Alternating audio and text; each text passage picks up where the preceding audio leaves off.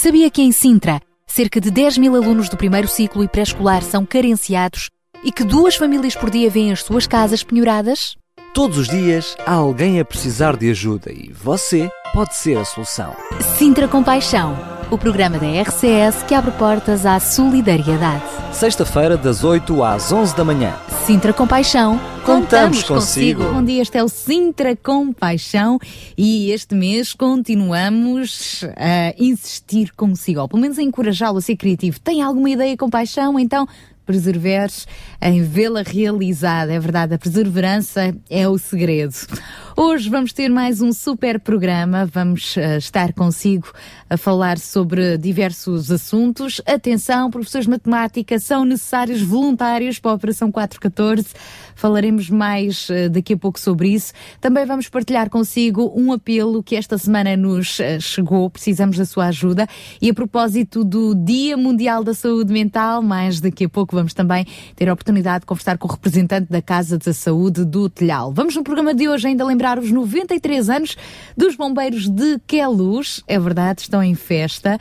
E uh, ainda uh, no fórum de hoje vamos olhar especificamente para a freguesia de Massamá, a União das Freguesias de Massamá e Monte Abraão. Portanto, desde já está o convite, fique connosco na emissão de hoje do nosso Sintra Compaixão que promete. Para já, voltamos com o Marcos Suete. Quisiera invitarte a que cerraras tus ojos que levantaras tus manos y cantaras esto conmigo. Tu fidelidad es grande. Tu fidelidad incomparable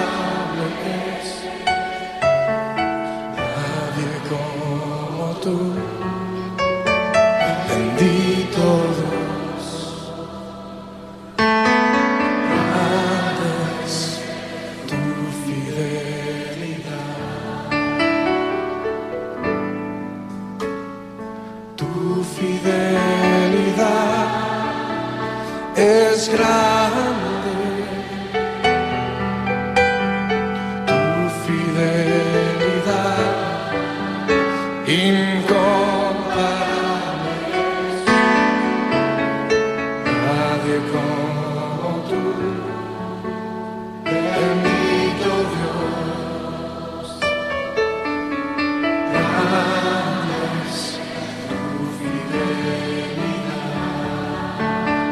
decirse una vez más, Señor.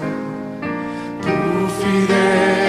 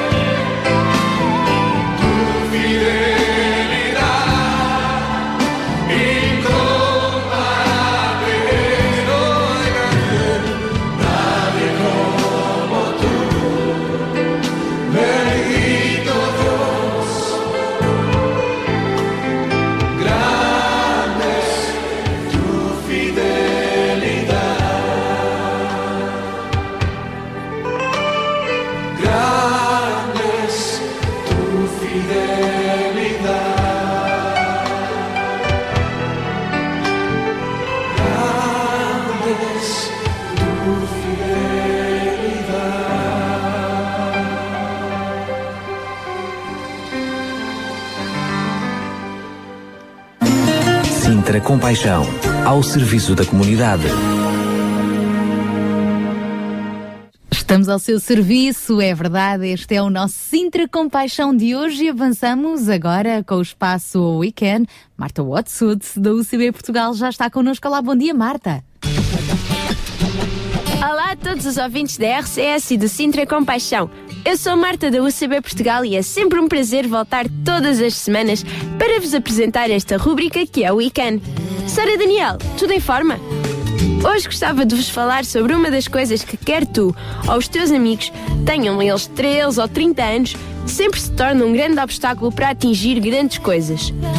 Aqui no Weekend tentamos sempre falar acerca de assuntos que nós possamos mudar para fazer do nosso mundo, seja só a nossa casa, o nosso grupo de amigos, a Vila de Sintra ou até Portugal inteiro, um mundo melhor. Weekend significa mais ou menos nós conseguimos. E a verdade é que com a motivação certa nós realmente somos capazes de qualquer coisa. Mas e quando falta essa motivação? Há algumas semanas já falámos de motivação, de como podemos motivar os nossos amigos, familiares, colegas a acreditarem em algo muito poderoso e como a motivação certa pode fazê-los mudar até de vida. No entanto, às vezes, até termos esta motivação, os teus amigos até têm a motivação de deixar as más companhias, passar o ano ou entrar para um determinado projeto ou uma oportunidade. Mas no dia a dia, aquilo que é necessário para conseguirmos chegar, olha, do ponto A, onde nós estamos, até ao ponto B, que é onde a nossa motivação nos leva, começa algo a falhar. E é aí que entra o que estamos a falar hoje: disciplina. Hey, não se preocupem que não estão no quartel, nem precisam de se preocupar que aqui ninguém dá regras a ninguém. Mas sabem uma coisa? A disciplina é aquilo que nós podemos instituir a nós próprios. Pensa no caso de alguém com excesso de peso e que recentemente viste passar a fazer dieta, fazer exercício e de repente mudou a sua forma completamente. A motivação estava lá, mas a disciplina teve que pesar muito no dia a dia para que a mudança acontecesse. E connosco é também assim ou até mesmo com os teus amigos que precisam mudar alguma coisa. A disciplina é a força mais poderosa que poderemos adicionar para alcançar o que desejamos. E sabem, apesar de muitas vezes vermos a disciplina quase como um sacrifício que temos de fazer durante muito tempo, no final vamos olhar para trás e lembrar-nos de que o percurso que tivemos foi ainda mais importante do que aquilo que nós conseguimos atingir. Isto é mesmo verdade. No nosso dia a dia temos de colocar a nós próprios disciplina e força para lutar, para continuar a acreditar. Mas também podemos ter um papel importante na vida dos que estão à nossa volta e se esquecem da importância da disciplina no dia a dia. Por isso, ajuda-os a manterem-se firmes. Fica aqui uma curiosidade para todos. A palavra disciplina vem da palavra discípulo, que significa aquele que segue. Seguir implica movimento atrás do que acreditas, portanto não te deixes ficar parado. Até para a semana para todos os ouvintes da RCS e do Sintra Compaixão. Adeus, Sara e Daniel. Tchau, tchau, Marta. Ela que para a semana está de novo connosco, sempre muito divertida e disciplinada também. 91.2 91.2 RCS Em sintonia com a vida.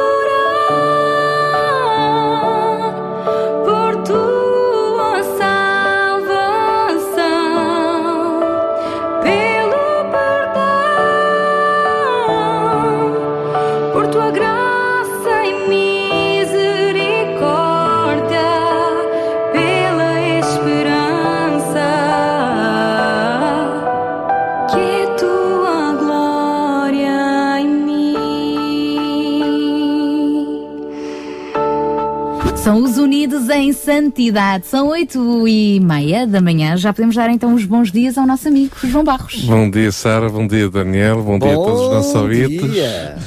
Uma alegria poder estar aqui outra vez em antena, conversar, passar um tempinho agradável com todos os que nos têm acompanhado e, e é um privilégio nós sabermos que não estamos sozinhos aqui, não é? apesar de nós estarmos aqui três, não é?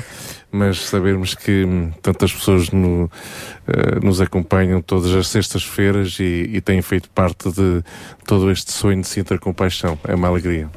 Ó João, é verdade que hum, no programa Sintra Compaixão, eh, o objetivo deste programa, para além do objetivo mais prático, que é dar voz às pessoas que têm necessidade e transportar essa necessidade para aquelas pessoas que nos ouvem e que também podem ajudar, a verdade é que o objetivo máximo deste programa é criar corações com paixão.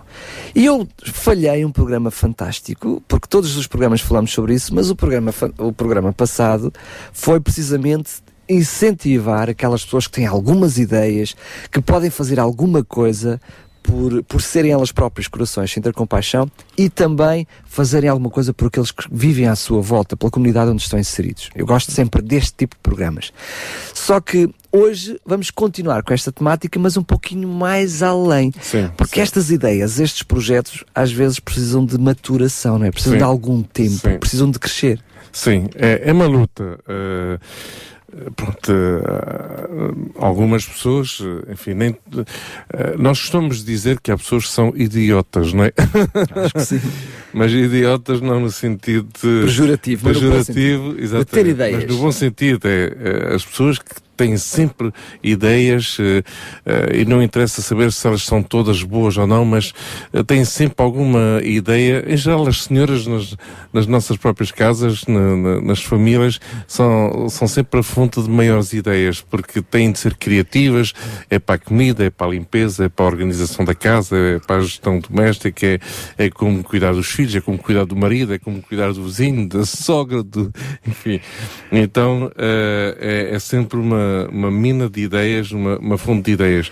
Mas é verdade que não basta ter boas ideias ou ideias uh, pura e simplesmente. É, é necessário realmente uh, perseverar. E, e neste programa queremos dar continuidade a este E, tema. e, para primeiro lugar, colocá-las em prática. Exatamente, né? Portanto, o perseverar na sua concepção e depois na sua implementação, não é? Porque às vezes nós temos essas ideias todas bem estruturadinhas, Mas ficam arrumadinhas lá num cantinho da- nosso mente. dentro do cantinho da nossa cabeça, né?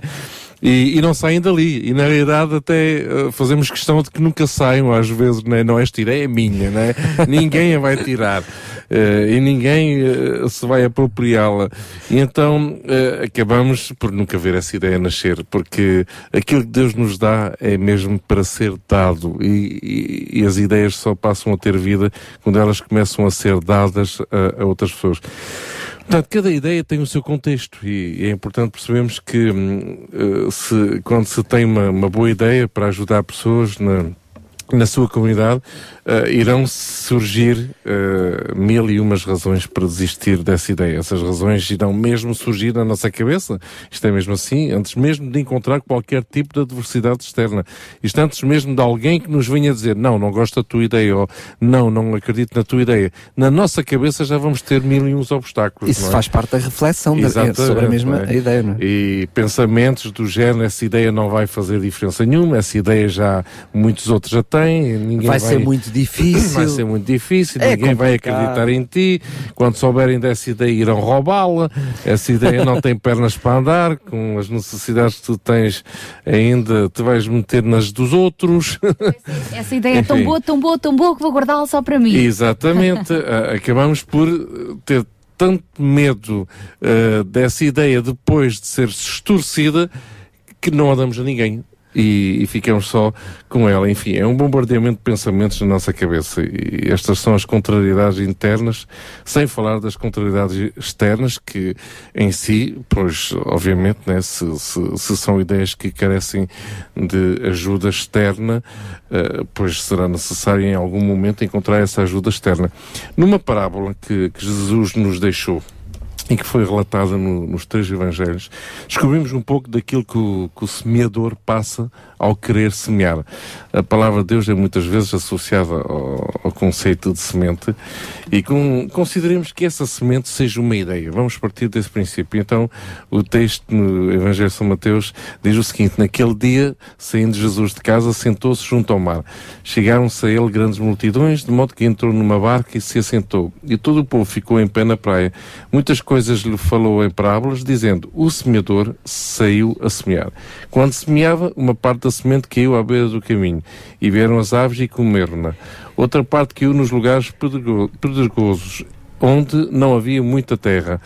Logo nasceu porque a terra não era profunda e, tendo saído o solo, queimou-se. E porque não tinha raiz, secou-se. Outra caiu entre os espinhos e os espinhos cresceram e a sufocaram.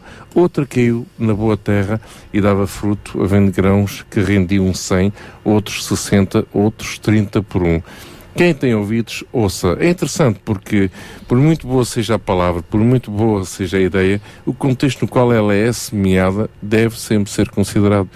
E, e na semana passada tínhamos desafiado os nossos ouvintes a partilharmos as suas ideias e, é interessante porque eh, anteontem eh, uma ideia surgiu da própria, do próprio vereador da Ação Social quando ele, ele me liga a falar de, um, de uma ideia intitulada A Família do Lado, 2014. Nós não vamos desenvolver isso Vamos agora. falar um pouquinho mais à lá frente. mais para a frente, no Sendo que próximo deixa, programa. é bom salientar que o vereador teve a ideia, mas é bom salientar e valorizar o facto de a ter partilhado no Exatamente. intuito de haver realizado. Exatamente. Que é aquilo E- que vamos falar também hoje. Exatamente. É por aí que nós queremos eh, desenvolver eh, este conceito. Queremos, é, sobretudo, despertar as pessoas a não terem medo de hum, partilharem as suas ideias. Nós carecemos de ideias. Quando digo nós, a sociedade, a comunidade. Eh, temos de ser criativos. E, é, e é uma, uma obrigação nossa no sentido em que todos os sistemas que existem atualmente e que nos traziam, de alguma forma, uma certa segurança, todos eles falharam e continuam a falhar. E, de alguma forma, nós precisamos de ideias novas, e vamos ver isso depois até no próprio fórum, na introdução do próprio fórum, de que é importante nós perseverarmos nas ideias que temos. Não, não pensemos que as nossas ideias não têm valor, têm muito valor, mesmo aquelas que podem nos parecer ridículas e até sem importância nenhuma, têm muito valor. Mas, João, mais do que ter ideias, é importante ter ideias para quê? Para surgirem soluções novas. Exatamente. Mas mais do que ter ideias é fazer alguma coisa. Pode até implicar, eu até não tenho nenhuma ideia, mas por que não abraçar uma ideia existente, Exatamente, da qual me identifico, como esta que até vamos falar hoje. Ou seja, não temos nós uma ideia, mas por que não abraçar uma ideia que está ao nosso alcance? não é? Perfeitamente.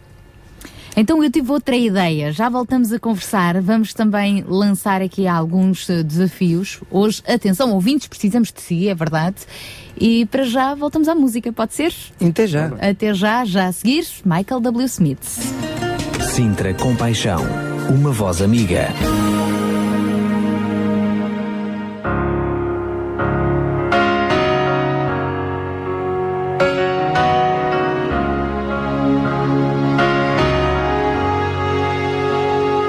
When you're weary, feeling small, when tears are in your eyes, I will dry them all.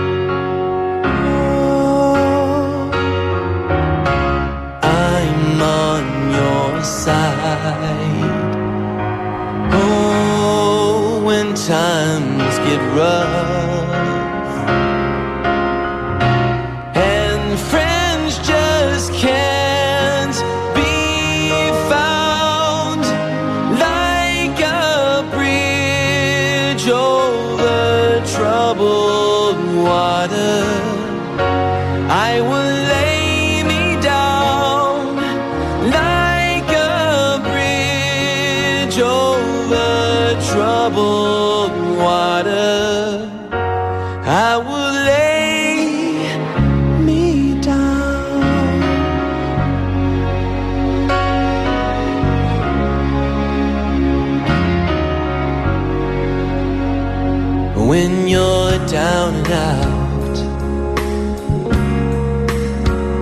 You're on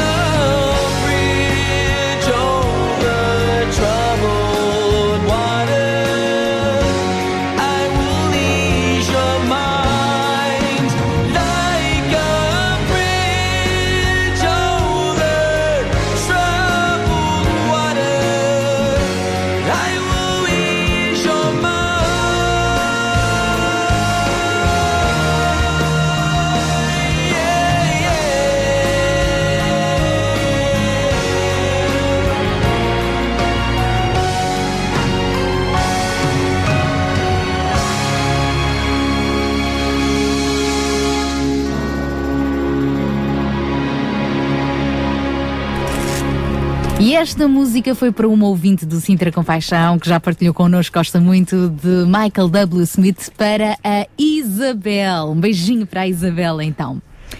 E agora, chegou a altura de avançarmos com alguns apelos. É isso mesmo, temos dois apelos para fazer hoje. Eh, aliás, um deles já, eh, já foi mencionado aqui no programa, que são os professores de matemática que estamos a precisar para a Operação 414. A Sara já vai falar um pouquinho sobre isso, mas hum, gostaria neste momento de fazer um apelo muito especial. A RCS foi contactada uh, por uma pessoa com algumas necessidades, ou para ajudar uma pessoa com algumas necessidades, da qual verificamos como fazemos em todos os casos, efetivamente, a necessidade desta, desta pessoa, alguém que já está a ser acompanhada pela Junta de Freguesia, nomeadamente pela assistente social, e até mesmo pelos gabinetes de apoio da Câmara Municipal de Sintra. Portanto, é alguém que já está sinalizado, que realmente está a ser ajudado. Só que as condições financeiras que tem, ou seja, os custos da renda de casa, água, luz e gás, o, o rendimento que tem não dá para pagar estas três coisas. Inclusive, já, já esteve com cortes de água e luz e, portanto, até houve necessidade de intervir dentro dessa área para regularizar essa situação. Mas o que é que eh, é possível fazer por esta senhora, que é uma senhora sem família, que tem 75 anos, mas bastante ativa, ainda com alguma capacidade até de trabalho? Ela precisa de sair rapidamente daquela casa. Como está sozinha, basta alugar um quarto. E com um quarto, se alugar um quarto a rondar os 150 euros mais ou menos, hoje em dia já se encontram alguns quartos ah, dentro desse valor, o dinheirinho dela já dá para ela fazer face às suas necessidades básicas e deixa de entrar em comprimento. Portanto, o apelo que fazemos é: se alguém tem um quarto para alugar, Uh, preferencialmente na zona de Algueirão Meio Martins, que é onde esta senhora já está a ser ajudada por algumas instituições, até a receber alimentos do Banco Alimentar e de outras instituições desta freguesia. Por favor, entre em contato connosco. Precisamos rapidamente resolver esta situação. É um quarto para uma senhora de 75 anos que, inclusive, está disposta a fazer algum tipo de trabalho. Por exemplo, imaginemos alguém que precisa de uma ajuda dentro de casa e, em troca dessa ajuda, pode oferecer um quarto, uma cama e alguns alimentos. Pois bem, aqui tem uma solução. Alguém que se sente válido ainda, ainda que quer ajudar e que precisa apenas de um sítio para ficar para que a sua pequenina reforma possa uh, dar para fazer face às suas despesas. Portanto, entre em contato connosco. O número de telefone é o do costume, 219 10 63 10, 219 10 63 10. Estamos à sua espera. Pode também contactar-nos via SMS, se for mais fácil, 96 10 44 707. 96 10 44 707. E o nosso segundo apelo de hoje vai para a necessidade que temos de professores de matemática, ou quem entenda bem destas questões de matemática para o primeiro, segundo e terceiro ciclo, para dar apoio escolar aos sábados de manhã, voluntariamente, uh, à Operação 414. A Operação 414, para quem não se lembra, uh, é um, uma iniciativa que abrange cerca de 50 crianças das freguesias de Rio de Moro e também de São Pedro. E todos os sábados de manhã estas crianças estão reunidas no Auditório 21 em Albarraque, também com o apoio do Sintra Compaixão e da Associação Mãos Libertas. A ideia é acompanhar estas crianças ao longo de todo o ano letivo, não apenas com apoio escolar, mas também com uma série de atividades, estando atento às necessidades das respectivas famílias, mas aqui é muito importante também um reforço a nível do apoio da matemática, do primeiro ao terceiro ciclo. Portanto, se voluntariamente gostava de dar uma, duas horas da sua manhã ao sábado, ou então fica desde já este apelo, quem sabe, integrar a equipa de voluntários da Operação 414, professores de matemática, precisam-se. Para dizer sim, eu estou disponível, ou até para mais informações, contacte-nos. Lembramos então os nossos números? 219 10 63 10, 219 10 63 10, por mensagem por SMS para o 96 10 44 707. 96 10 44 707. Contamos consigo e agora vamos contar também com o nosso amigo Ruben Barradas, que está de regresso com o Espaço Mil Palavras. Olá, Ruben! Olá, muito bom dia, caros ouvintes. Sejam bem-vindos a mais um Mil Palavras aqui na antena da RCS. Um grande abraço para vocês aí no estúdio, Sara e Daniel. E mais uma vez, excelente trabalho com este Sintra Compaixão. Uh, por isso, um grande abraço mesmo para, para vocês e obrigado por todas as sextas-feiras tornarem a nossa vida bem mais alegre, mas também com mais compaixão e com mais propósito. Esta semana não trago um assunto da atualidade, quer dizer, trago um assunto da atualidade, mas que não se passou, infelizmente, exclusivamente esta semana, mas é um assunto que vem dominando uh, as notícias e a opinião pública, de, especialmente neste último ano de 2014. E hum, falando um pouco também do nosso país, nós, uh, de facto, é visível que o nosso país tem muitos defeitos, uh, mas felizmente que a ausência de liberdade não é um deles, seja de expressão, de opinião ou até de religião. A liberdade faz parte do nosso ADN desde uh, o dia 25 de abril de 1974. E porque nós vivemos num mundo ocidental, graças a Deus, uh, que é a zona do globo mais uh, desenvolvida, onde as liberdades individuais são, regra geral, respeitadas, nós temos a tendência em acreditar que o mundo é, na realidade, mais civilizado e desenvolvido do que o é verdadeiramente.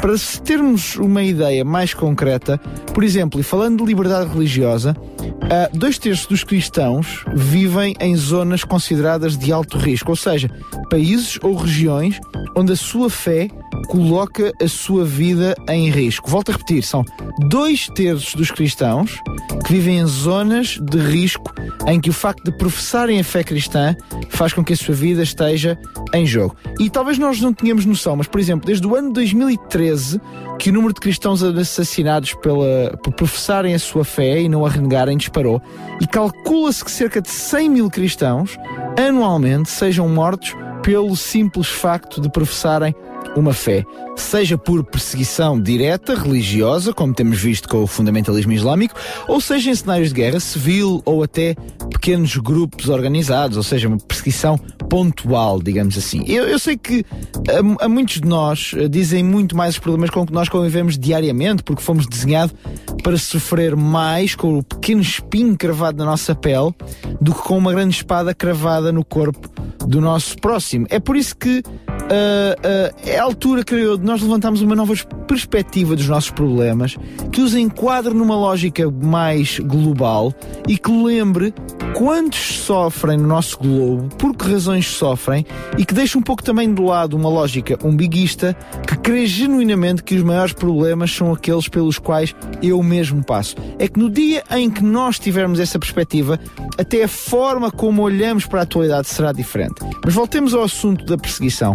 Uma grande maioria do nosso mundo vive sob pressão, seja por falta de liberdade de expressão, falta de liberdade de opinião, de informação ou até religiosa, a, maioria, a maioria das pessoas que habitam o nosso proble- problema sofre. E é nesta altura que duas coisas eu creio que nos devem preencher a mente. Em primeiro lugar, uma necessidade de aqueles que vivem no chamado mundo livre eh, de se levantarem e reafirmarem cada vez mais valores de liberdade, de igualdade e de sem convivência entre, eh, eh, entre os povos. Mas acima de tudo, também nós temos que cada vez mais ter uma postura de valorização da liberdade em que vivemos, sob pena de um dia a perdermos sem darmos conta disso. Eh, Torna-se também indispensável que cada vez mais sejamos carregadores dos valores judaico- judaico-cristãos, de respeito pelo ser humano, respeito pelas suas liberdades e respeito pela sua individualidade. E com todo o respeito, novamente, que merecem as correntes que proliferam pelo nosso mundo, filosóficas e religiosas,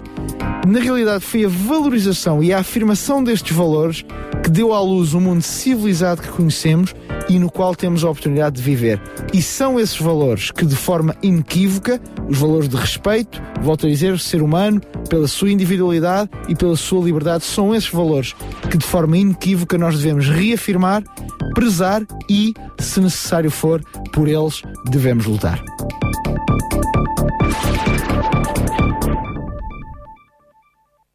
Boa palavra é esta então do nosso amigo Ruben Barradas deste Espaço Mil Palavras, que regressa então na próxima sexta-feira, se Deus quiser. Para já, já estamos quase a chegar às nove da manhã, ficamos com David Neutel. What can I do but thank you?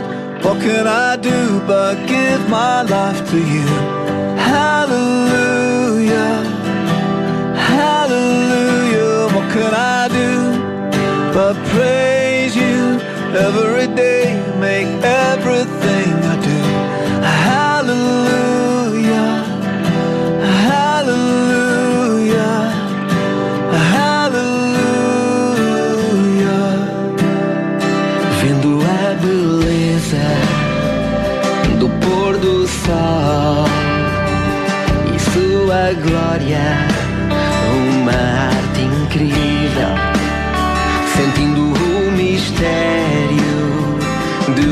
outras galáxias, eu fico fascinado, ser amado por tão grande Deus.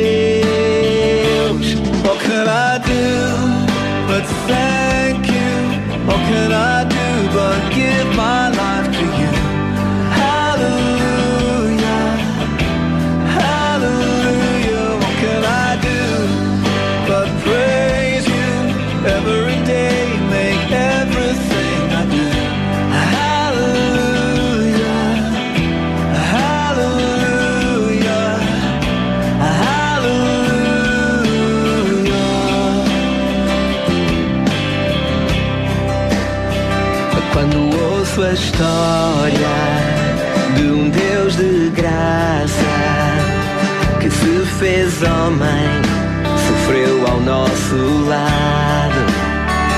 Of the cross they nailed you to, that could not hold you.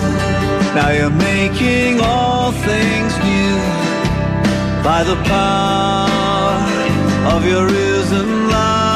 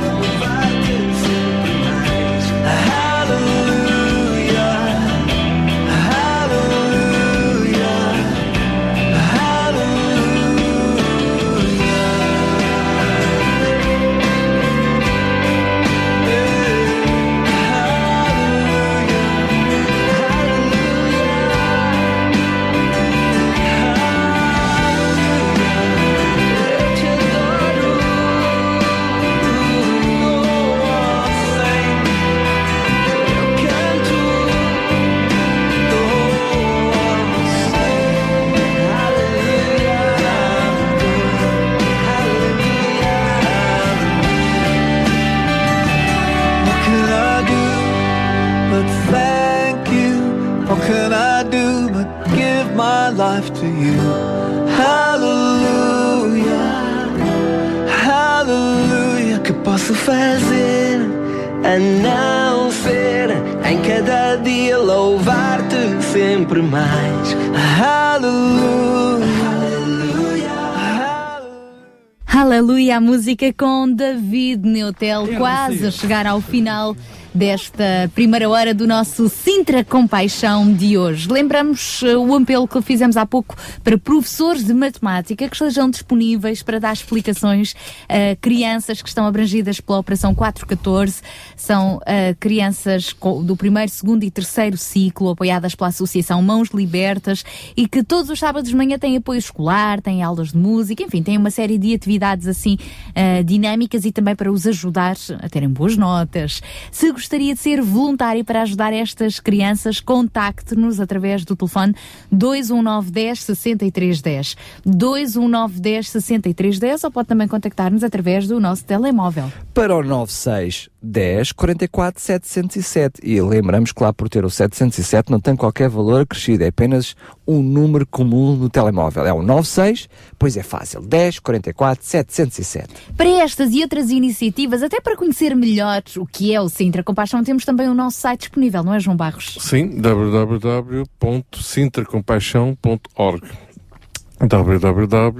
www.sintracompaixão.org Está sempre atualizado o site, ou vai estando atualizado. Vai estando. Portanto, é uma boa forma de ir lá, até se quiser saber como contribuir com alguma, ah, alguma oferta, alguma ajuda para as várias ah, iniciativas abraçadas pelo Sintra Compaixão. Tem lá toda a informação e assim fica sempre informado online, não tendo de esperar necessariamente pelas sextas-feiras de manhã aqui pelo nosso programa. Por último, queremos lembrar que hoje é Dia Mundial da Saúde Mental. E a propósito deste Dia Mundial da Saúde Mental, a Casa de Saúde da Idanha, Irmãs Hospitaleiras e a União das Freguesias de Quelos e Belas vão promover no próximo domingo uma corrida e caminhada pela saúde mental. A iniciativa realiza-se no âmbito das comemorações dos 120 anos da Casa de Saúde da Idanha do primeiro centenário da morte do seu fundador, São Bento Meni, e nas comemorações do Dia Mundial da Saúde Mental, que se assinala hoje. Portanto, desde já fica este convite, se quiser participar nesta caminhada, nesta corrida e caminhada pela saúde mental. É uma forma de manter o corpo ativo e a sua mente saudável, então ainda vai a tempo, entre em contacto com a Casa da Saúde da Idanha, Irmãs Hospitaleiras, e eh, este é o desafio então para este domingo, às 10 da manhã, esta corrida e caminhada pela saúde mental e que a RCS também está aqui a dar-lhe conta. Seguimos em frente, agora com Ricardo Silva.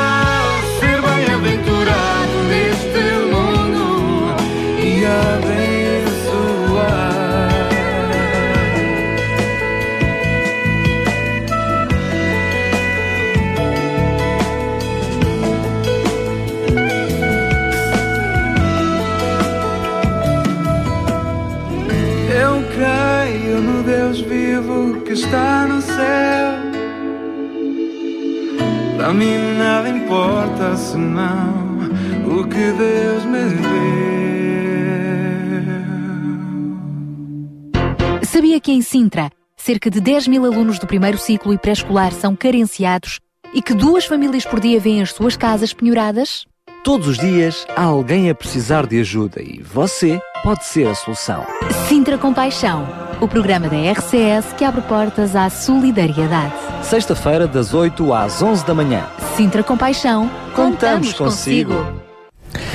E mais uma vez, bom dia. Entramos desta forma na segunda hora do Sintra Compaixão de hoje. Daqui a pouco vamos falar do aniversário dos bombeiros e vamos também honrá-los de uma forma muito especial. É mesmo, mesmo. Daqui a pouco lembramos que no fórum de hoje também vamos olhar bem de perto para a, fre- para a, hum, freguesia de Queluz, Montabrão, eh, Massamá e Montabrão, a, a- a União de. Freguesias de De Massamá e Montabrão. para ser mais correto, é assim que hoje em dia se refere a isto. Vamos perceber o que é que esta freguesia pode fazer, que equipamentos tem e ainda como também, para si que está desse lado, pode ser uma ajuda e um, um apoio a esta junta de freguesia aos seus equipamentos. Já lá vamos então, para já voltamos com Shirley Johnson neste Because of You.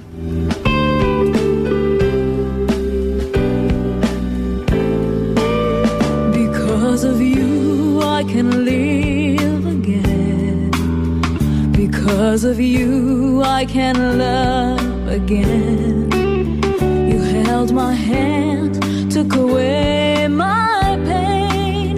Because of you, I can love again. I often felt so cold within my heart through winter's chill. Then you walked into my life, and now I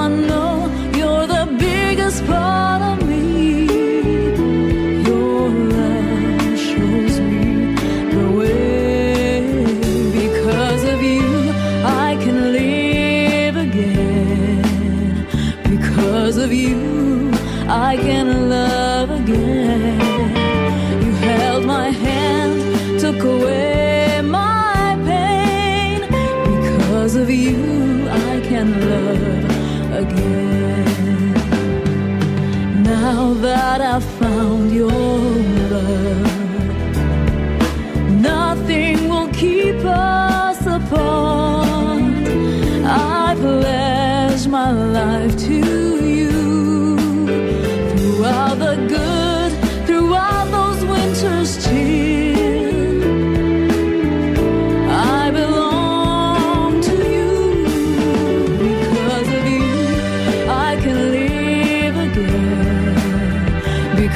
of you,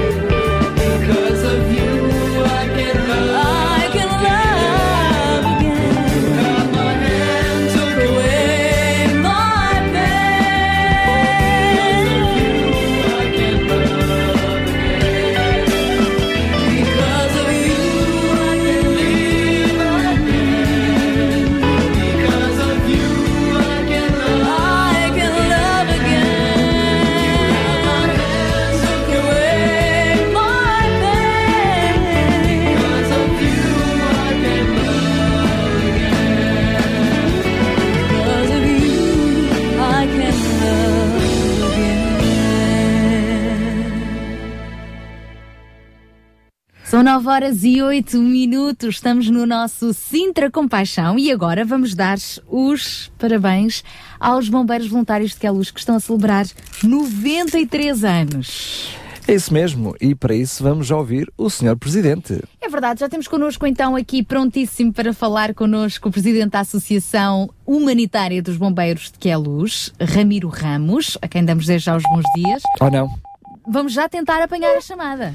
É isso mesmo, enquanto ah, estabelecemos mais uma vez a ligação com o Presidente, queremos relembrar também que, para além de estarmos a entrar em contacto com esta, hum, com esta instituição, que todos nós reconhecemos o seu valor para qualquer sociedade, os bombeiros, estamos a lembrar também que estes bombeiros têm tido um carinho muito especial para com o Sintra Compaixão. Já é o segundo ano consecutivo que realizamos a gala anual do Sintra Compaixão hum, no salão, no espetacular salão de bombeiros que gentilmente nos foi cedido para isso. E por isso, neste programa Sintra Compaixão, não só hum, agradecemos e louvamos mais um aniversário, como agradecemos a forma como, estes, como este quartel, nas suas pessoas e também nos seus equipamentos, estão à disponível, à à com a disponibilidade dentro da sua freguesia. Então, mais uma vez, muito bom dia. Sim, já recuperamos a dia. chamada. Bom Tudo bem? Estamos muito felizes pelo vosso aniversário. Ahm, a vossa Associação de Bombeiros, como o Daniel já disse, tem sido sempre muito prestável com o Sintra Compaixão na realização das nossas galas E não só, e não só. e muito mais do que a nós, tem sido muito prestável a servir toda a população da cidade de Queluz. O que é que estão então a preparar para estes festejos que se prolongam até ao final deste mês? Muito bom dia a todos. Fala Rami Ramos, sou o Presidente dos Bombeiros de Luz. Quero agradecer o vosso contacto. Quero também dizer que, na realidade, nós somos uma associação que estamos sempre abertos a toda a população, a todas as entidades, a toda a gente que queira vir junto de nós e que precisa dos nossos equipamentos, do nosso salão, de tudo o que temos. As nossas comemorações começaram já no dia 5, agora temos no dia 12 um quartel aberto a crianças, onde vamos ter, na realidade, as crianças todas satisfeitas porque gostam de ver os carros, querem ver como é um simulacro de incêndio, enfim, querem uma participação que eles adoram, que é extraordinário. No dia 19 temos a nossa sessão solene, onde a rádio também está convidada e todos os escalusenses.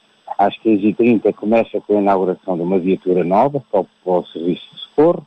Às 16 temos a sessão solene, com medalhas aos nossos associados de 50 anos, com medalhas aos nossos voluntários, enfim, uma, um aniversário que merece, porque somos os bombeiros de Queluz, que estamos sempre disponíveis para a proteção e socorro à população da nossa cidade. Então quer dizer que este domingo todas as famílias estão convidadas para este quartel aberto à população. Todas as crianças Exato. quiserem saber como é que é a vida de um bombeiro. Exatamente. Todo- todas as mães e os pais que queiram levar as crianças podem levar lá ao quartel para eles verem como é que os bombeiros fazem num simulacro de incêndio, eh, numa proteção, a uma assistência quando é necessitada de emergência. Tem todo, todo um vasto, eh, portanto, simulacro que eles podem analisar e podem verificar. Portanto, é, é neste e nos próximos dois fins de semana, até ao final do mês, os bombeiros de Queluz estão mesmo em festa. Sem dúvida. Muito obrigada por eh, partilhar connosco a programação. Nós eh, desejamos que vocês possam continuar. De nada, nós, nós é que agradecemos. Quer dizer que a nossa direção e os órgãos sociais, sociais manifestam sempre um agradecimento muito grande ao nosso comando e ao Corpo de Bombeiros, que têm um excelente trabalho, e à população de Queluz, que nós solicitamos que façam sócios, porque é apenas um euro por mês, e necessitamos deles como necessitamos de todas as pessoas. Ora, Muito obrigado também a vocês pelo vosso contacto e por estarem também sempre connosco. Muito obrigada, um grande abraço então. Um abraço também, muito obrigado e um bom programa, sim? Obrigada. Fica o convite para se tornar sócio dos Bombeiros de Queluz, apenas com um euro por mês, ajuda que não faz àqueles que também estão sempre prontos a ajudarem-nos. E mais, até ao final deste mês, os bombeiros estão em festa, são 93 anos ao serviço da população. Recordo que amanhã às três da tarde está previsto um workshop sobre saúde e, e- e- as várias associações. No domingo, a partir das nove e meia, quartel aberto até às cinco e meia da tarde, ah, com simulacros e uma boa ah, oportunidade para as crianças saberem como é que é a vida de um bombeiro no seu quartel. E nos próximos dois fins de semana também. Portanto, desde já fica o convite e ficam também os nossos parabéns para os bombeiros de Queluz, sempre prontos para servir a comunidade. Sintra Compaixão, uma voz amiga.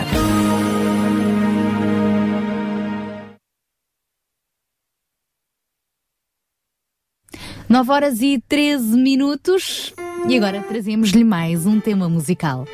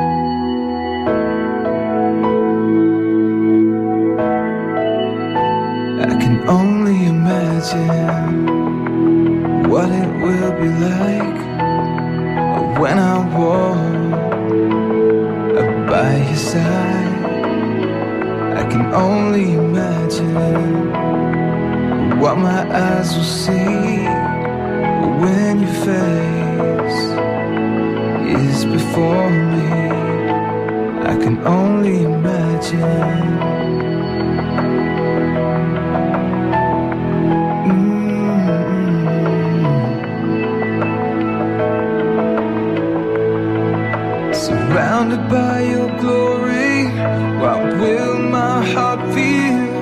Will I dance for you, Jesus? Or in awe of you be still? Will I stand in your presence? Or to my knees will I fall? Will I sing hallelujah? Will I be able to speak at all? I can only imagine. Only imagine. I can only imagine when that day comes and I find myself standing in the sun. I can only imagine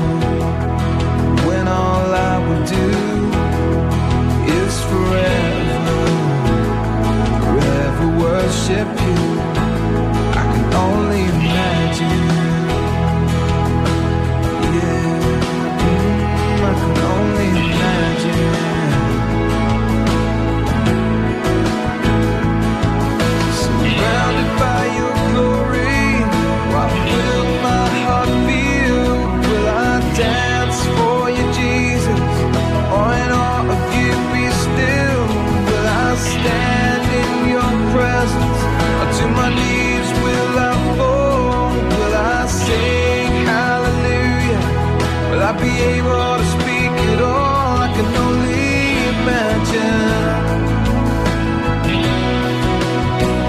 I can only imagine.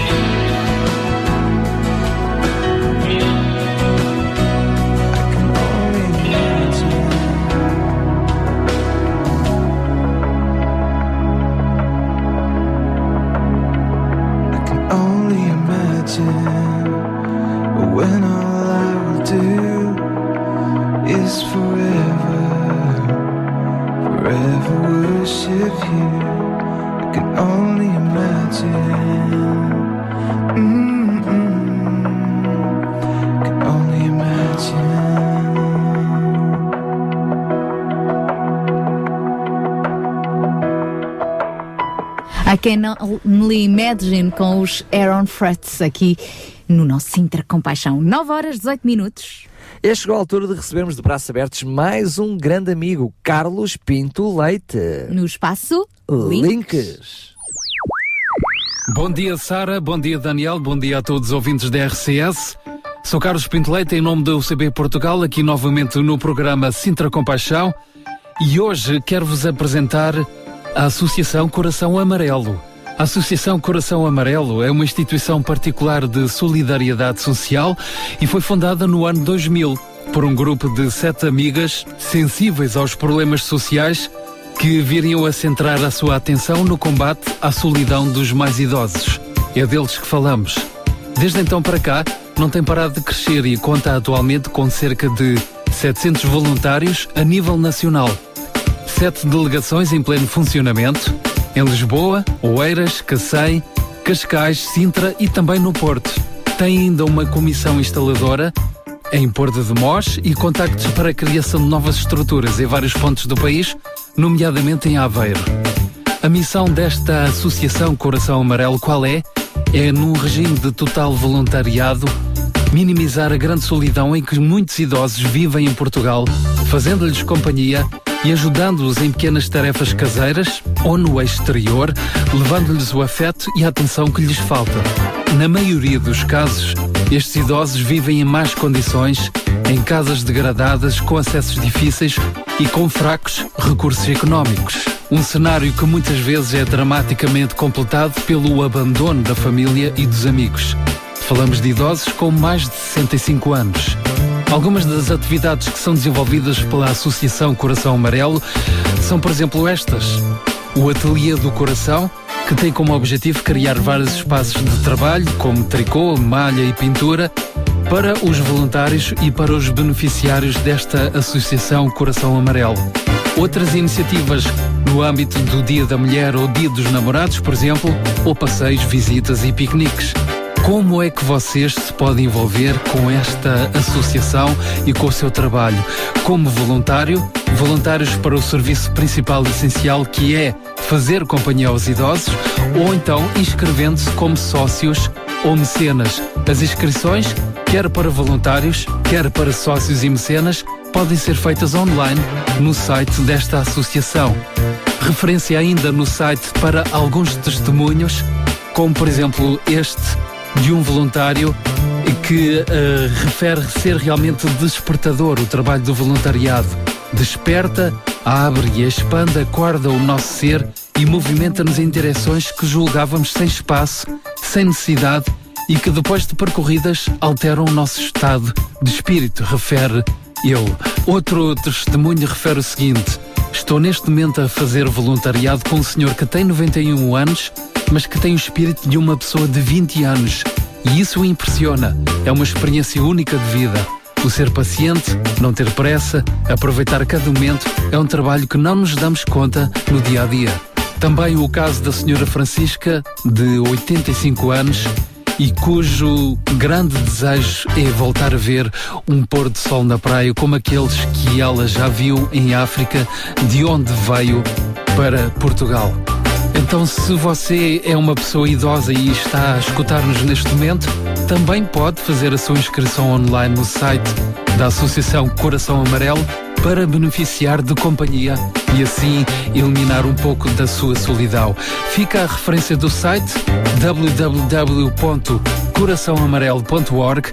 Tem também uma página no Facebook, Associação Coração Amarelo. Da minha parte por hoje é tudo. Foi um prazer estar de volta ao programa Sintra Compaixão e a emissão segue de novo para as mãos da Sara e do Daniel. Tenham uma excelente semana. Obrigada, e já está nas nossas mãos. Daqui a pouco vamos passar a bola para a Sara Catarino e Sónia Simões no Espaço Mulheres de Esperança. Mas para já voltamos à música. Com Rafael Azevedo. Tua visão.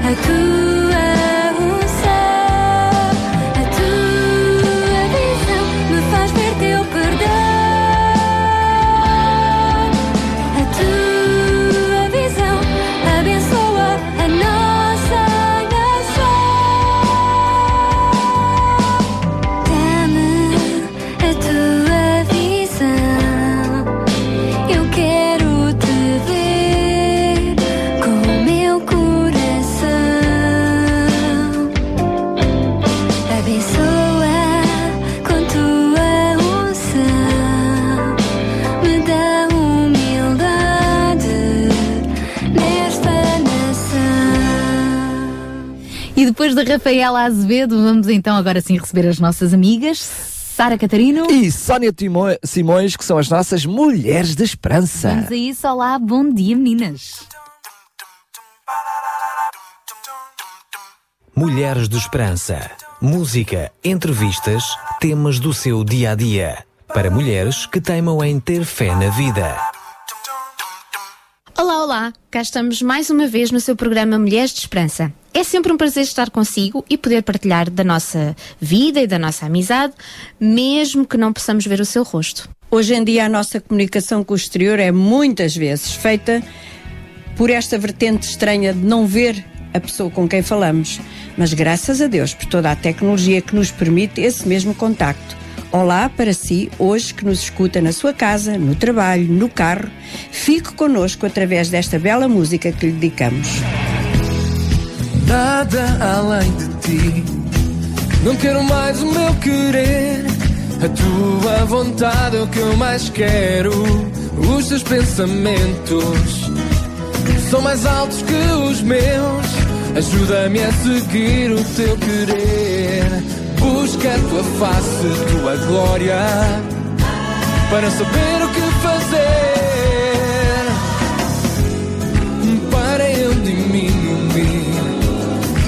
cresças em mim, e que tu cresças em mim. Tua vontade, Senhor, eu quero estar, eu quero estar. Faz o teu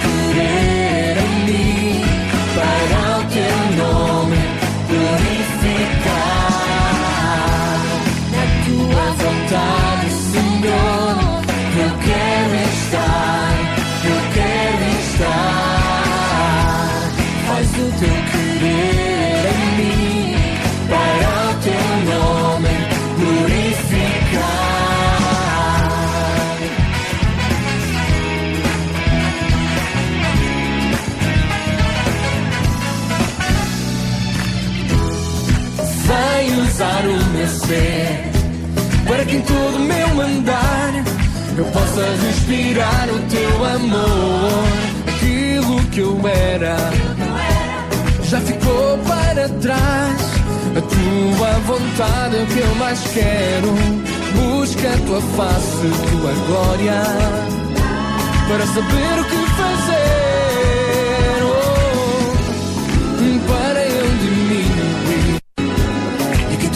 Cresças em mim, e que tu cresças em mim. Oh, tua vontade, Senhor, eu quero estar, eu quero estar.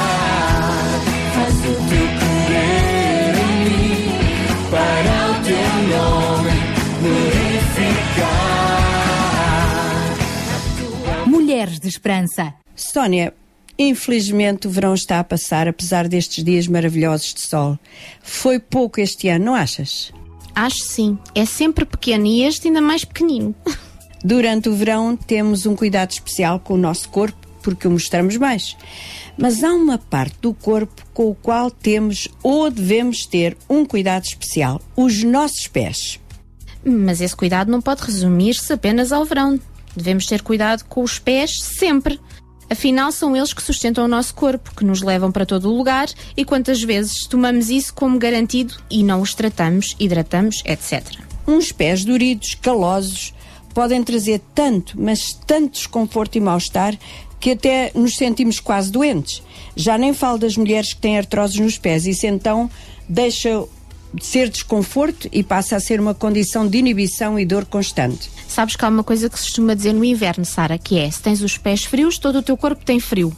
Portanto, isso significa que os pés são mesmo importantes.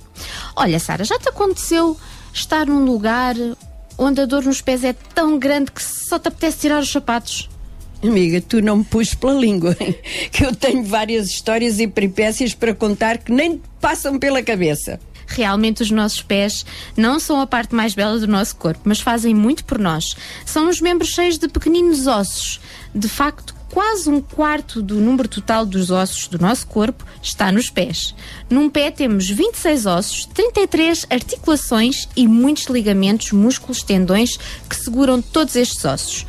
Nunca nos passa pela cabeça quão complexos são os nossos pés. Mas ao fim do dia, eles dizem-nos como estamos cansados, o quanto andamos. Às vezes até parece que gritam: dê-nos descanso. Ponham-nos para cima. Sara, tens alguma sugestão como devemos olhar para tratar os nossos pés de maneira a que eles estejam confortáveis e saudáveis?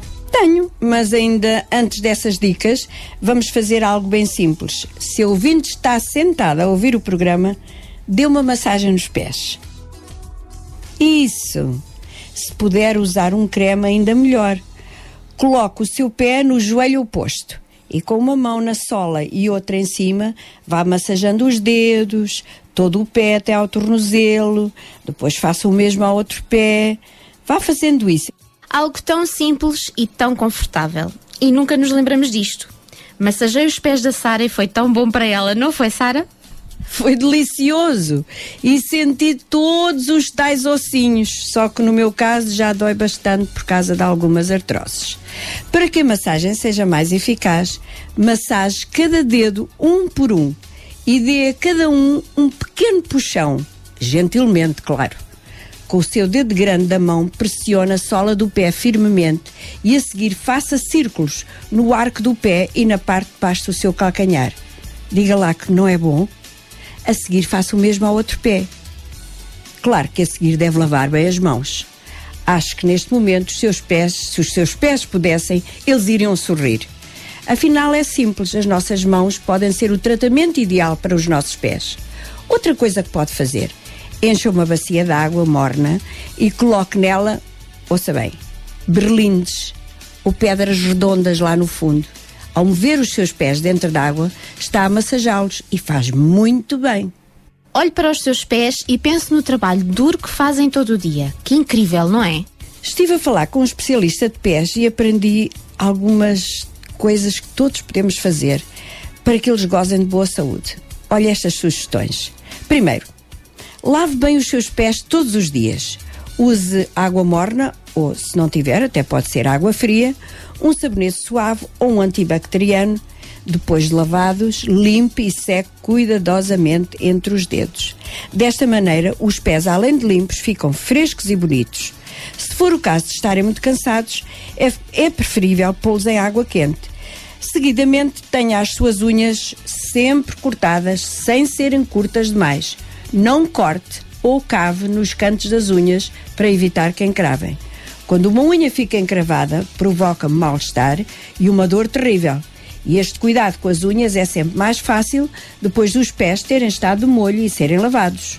Sara, e a pele dura e seca no calcanhar? Eu detesto. Normalmente acontece mais no tempo seco.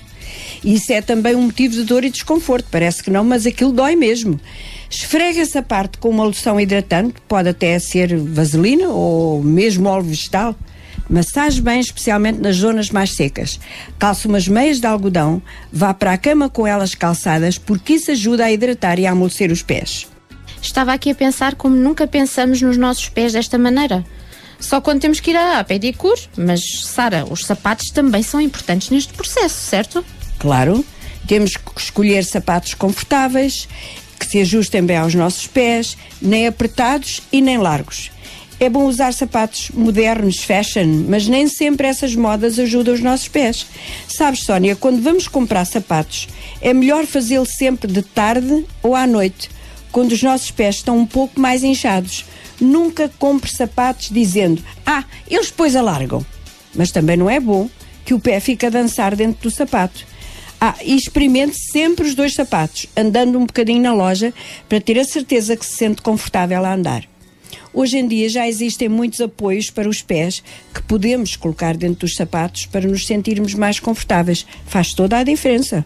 Oh, Sara, o que é que achas de andar descalço? É bom para os pés? Se estivermos em lugares onde temos a certeza que nada pode prejudicar os nossos pés, é bom andar descalço. Permite que o ar circule nos pés, mas de um modo geral é sempre bom usar sapatos ou sandálias. Nas ruas há vidros, pedras e outros que podem magoar os nossos pés. Nos climas tropicais há parasitas que podem entrar no nosso corpo através dos pés e aí é sempre melhor usar sapatos. Outra coisa, Sara, hoje falaste muito em exercitar os pés e pensamos que só o facto de eles nos levarem de um lado para o outro já é exercício. Pois, parece-nos que chegaria. Mas podemos fazer outros exercícios além de andar. Olha, eu vou dar três exemplos. Primeiro, podemos chamar-lhe o rola a bola. É assim, usa-se uma bola de golfe ou de ténis de mesa. Tira os sapatos, sente-se e coloca um pé sobre a bola e role a bola com o pé, sentada. Usa apenas o peso do pé. Repita com o outro pé. Depois tem o exercício dos dedos. Espalhe feijão ou berlindes e tenta apanhá-los com os dedos dos pés. Parece divertido. E é. E tem um outro que se chama Circle e Stick, que consiste em estar sentada numa cadeira com um pé levantado e com ele fazer quatro ou cinco círculos pequenos com o pé no ar. A seguir, estica os dedos o mais que puder e depois levante-os na sua direção. Repita seis vezes em cada pé. Acho que para começar temos aqui uma maneira boa de fazer os nossos pés se sentirem mais saudáveis e confortáveis. Sabes que estes últimos exercícios que tu referiste ensinaram-me a fazer quando eu estava grávida, para ativar a circulação dos pés e das pernas. E agora, Sara, a pergunta desconfortável: o, o que é que se faz a uns pés que cheiram mal? Nem sempre o cheiro dos pés tem a ver com o facto de estarem mal ou pouco lavados. Os nossos pés têm milhares de poros, que são pequeninos buracos na pele que transpiram. Há pessoas que transpiram mais que outras e é isso que faz o mau cheiro nos pés.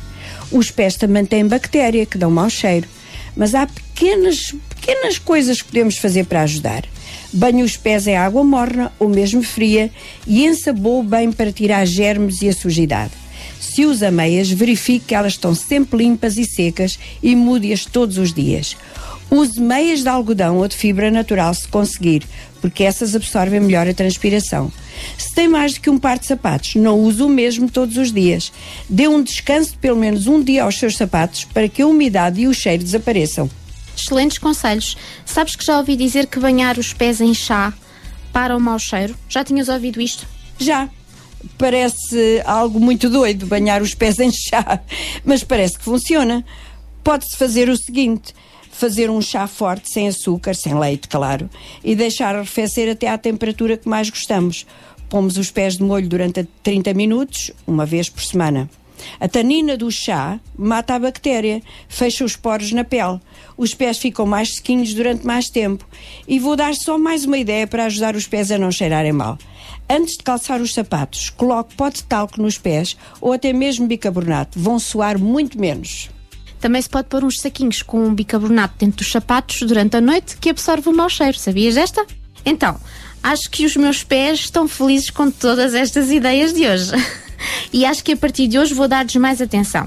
Amiga, espero que os seus pés também passem a ter um melhor tratamento. Pense nisto. Agora o seu programa Mulheres de Esperança está disponível na internet. Clique em www.rtmportugal.org e ouça quando quiser o seu programa favorito. Hoje falamos sobre os pés, o cuidado a ter com eles, mas é interessante que nas várias culturas também há tradições e rituais relacionados com os pés. Há muitos países onde as pessoas andam descalças em casa e há outros onde não podem tocar nos pés nem mesmo apontá-los. No tempo e na cultura do Senhor Jesus, no Médio Oriente, era costume as pessoas tomarem banho logo de manhã, mas durante o dia usavam sandálias e andavam por ruas poeirentas. Por isso, quando chegavam a casa, o servo mais humilde da casa trazia água e lavava os pés das pessoas que entravam. Qualquer bom anfitrião tinha este serviço assegurado para as suas visitas. A Bíblia conta-nos uma destas histórias. Aconteceu na altura de um dos festivais sagrados, a Páscoa. Jesus e os seus amigos chegados juntaram-se para celebrar e partilhar a comida da Páscoa. Estavam longe de casa, tinham alugado aquela sala, por isso ali não havia criados. Nenhum deles se prontificou para fazer o serviço de um escravo lavando os pés dos outros. Mas esse era o costume. Lavar os pés às pessoas depois de uma caminhada nas estradas poeirentas. Aqueles homens estavam com calor, transpirados, e Jesus, sabendo quem era, sabendo que tinha vindo de Deus e ia para Deus, deu-lhes uma lição ou um modelo para lembrar. Tirou a sua capa, pegou numa toalha, enrolou à volta da cintura, depois encheu uma, uma bacia com água e foi passando por cada um dos homens do grupo, lavando-lhe e limpando-lhe os pés com a toalha. Quando terminou, vestiu-se outra vez, tomou o seu lugar à mesa e perguntou: Compreenderam o que vos fiz? Vós me chamais mestre e senhor, e é verdade que sou, e lavei-vos os pés. Por isso, se eu vos lavei os pés, deveis fazê-lo também. Dei-vos apenas o exemplo para que o sigais. Acho que Jesus estava a dar-lhes, a dar-nos, um exemplo do que significa ser grande no reino de Deus. É ser servo dos outros. Aos olhos de Deus, servir e ajudar as pessoas é algo muito, muito bom. A história bíblica começa por dizer que Jesus sabia quem era. O que achas que isto quer dizer? Jesus sabia que tinha sido enviado ao mundo por Deus, seu Pai, para ser o Salvador. Sabia que era filho querido de Deus. Por isso não tinha que mostrar que era especial recebendo honras das pessoas.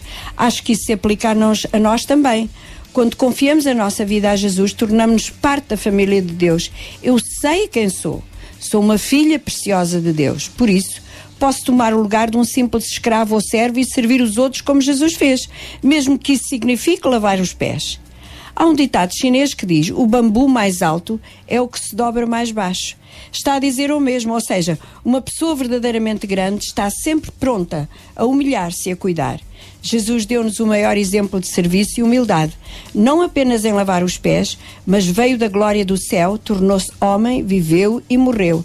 A Bíblia diz que ele tinha a natureza de Deus, mas de livre vontade desistiu de tudo o que tinha e tomou a natureza de um servo.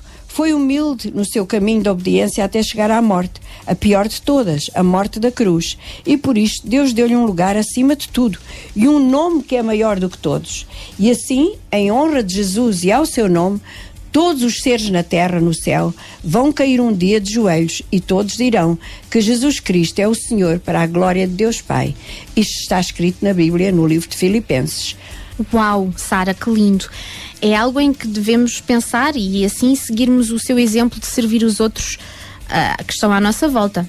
Querido ouvinte, foi muito bom estar aqui consigo hoje, partilhar dicas de vida tão interessantes e importantes, mas, acima de tudo, mostrar-lhe que viver segundo o exemplo de Jesus é o melhor para a nossa vida.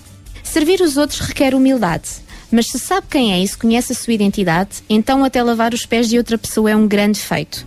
Para a semana voltaremos com outro tema interessante. Ouça agora os nossos contactos, no caso de querer escrever-nos ou telefonar-nos. Estamos aqui para si sempre. Até para a semana, se Deus quiser. O meu Senhor de eterna compaixão, o Deus da minha vida. No céu, na terra ou no mar, oh Elohim, Elohim, oh Deus de todo poder. Quão excelso é o teu nome, oh Senhor. Bondoso és tu, meu Deus e Pai. Grandioso és tu, oh El Shaddai. Meu coração, Senhor.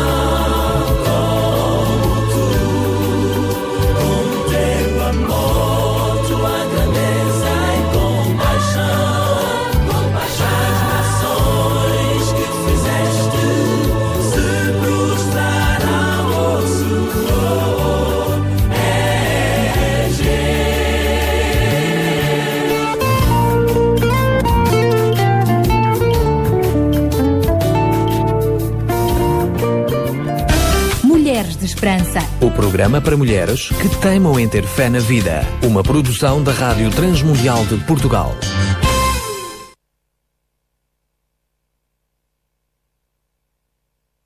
Estivemos então com as Mulheres de Esperança que regressam na próxima sexta-feira. Já estamos a 13 minutinhos das 10, ficamos agora com Jonatas Pires.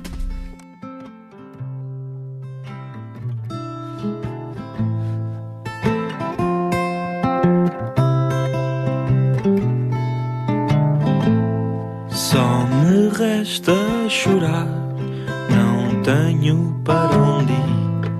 Tenho um corpo por lar, não me deixa fugir do pecado gritante que comigo nasceu. Já me estava por diante quando minha mãe concebeu.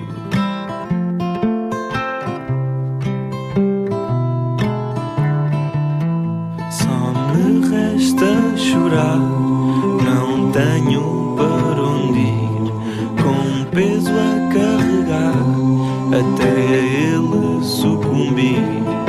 Mas essa cruz que de fronte de mim se ergueu me alivia do peso que é esse pecado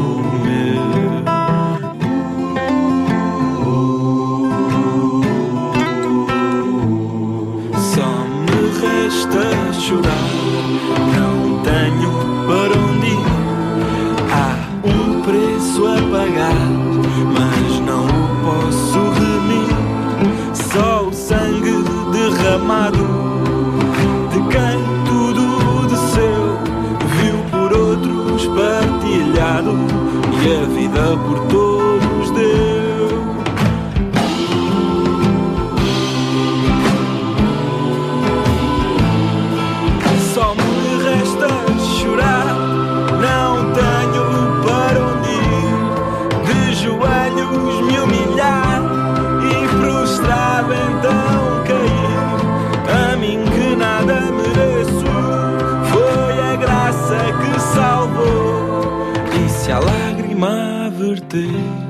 é porque junto a Cristo estou.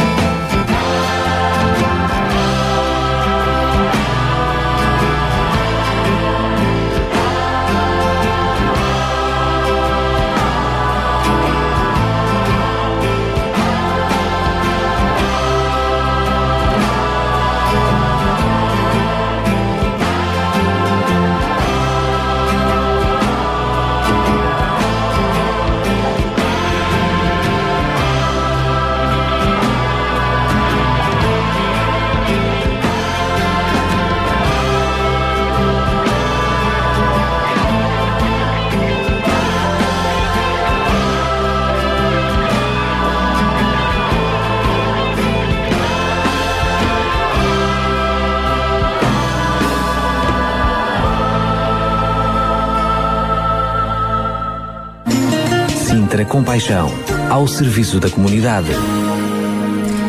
Nos nossos minutos finais desta segunda hora do Sintra Compaixão, vamos uma vez mais dar os bons dias à Olga Serrano, que acaba por ser a nossa pensadora neste tempo, portanto, no nosso Pensar com Paixão, a Olga Serrano da Casa Maria Alice.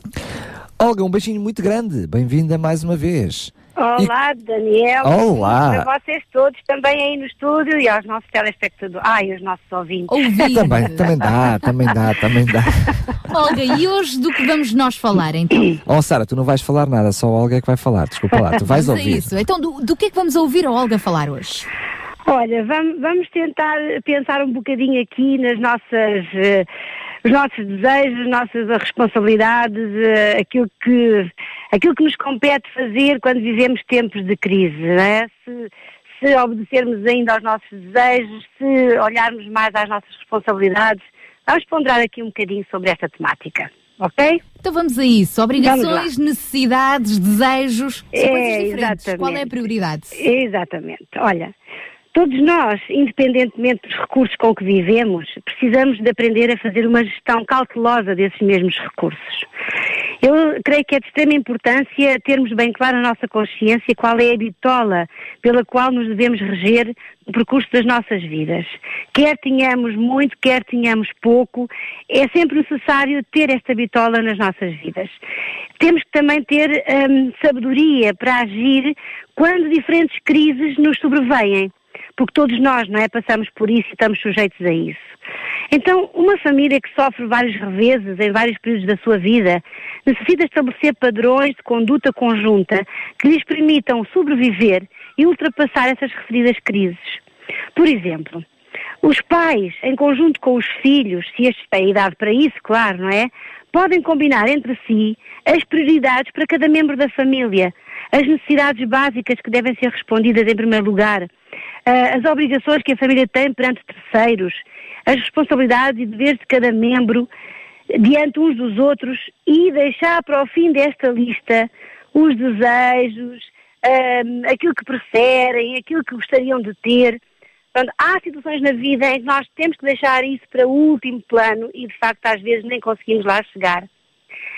Ah, então, realmente, eh, acho muito complicado e muito difícil para as famílias continuarem a ceder aos desejos e a caprichos, até se me permitem dizer, de cada indivíduo, se a família não está em condições para responder àquela maior necessidade básica, como por exemplo alimentar-se, ou cumprir o pagamento da renda, ou ter em dia as suas contas de água e de luz.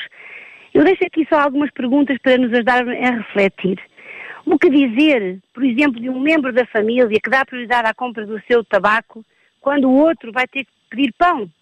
Ou quando um existe um telemóvel ou uma roupa, um sapato de tal marca, quando, por exemplo, a família pode ficar sem luz ou sem água a qualquer momento? Realmente, uh, viver na escassez ou na pobreza também necessita de termos uma conduta assertiva. Ou seja, é, é urgente encontrar respostas, é urgente encontrar ajudas, precisamos de portos de abrigo. E realmente, às vezes, não encontramos e, e há um desespero enorme. Mas eu queria deixar aqui uma palavra de, de, de esperança e uma palavra de fé. Uh, temos que acreditar também que nesta escassez ou nesta pobreza Deus está e Ele está atento e Ele nos conhece. Temos que o procurar. Olha, eu lembro-me de uma passagem muito interessante em 1 de Reis, quando Elias foi enviado por Deus a Serepta. E especificamente Deus disse assim: Tu vais a esta, esta terra e vai estar uma viúva lá que te vai alimentar. E essa viúva, conta a passagem, que estava prestes a cozinhar o seu último pão para fazer a sua última refeição com o seu filho e depois esperaria a morte porque nada mais tinham para comer. Quando o profeta lhe pede para ela repartir o pouco que tinha com ele, ela faz, ela obedece, simplesmente obedece e recebe do Senhor uma maravilhosa promessa. Disse-lhe o homem de Deus: Olha, assim diz o Senhor para ti: a farinha da tua panela não se acabará, e o azeite da tua botija não faltará. E assim comeu ele, ela e a sua casa por muitos dias. Então aqui fica esta passagem dizendo sim, há, há possibilidades, há um, um, caminho, há uma resposta. Nós temos é que saber procurá-la e acertar nesse caminho. Ok? Aqui fica. Ok. e um grande beijinho. Um grande beijinho, Olga. Muito obrigado mais uma vez. Obrigada. E, e não é um até já, é um até Não. daqui nada. É até daqui nada. Isso mesmo. Próxima sexta-feira voltamos a Na estar juntos. próxima- Exatamente, cá estaremos. Um beijinho para todos vocês aí. Um bom dia para todos. Obrigada. Muito obrigada. Estivemos então com este nosso apontamento Pensar com Paixão com Olga Serrano. É também uma voz amiga. Sintra Compaixão, uma voz amiga.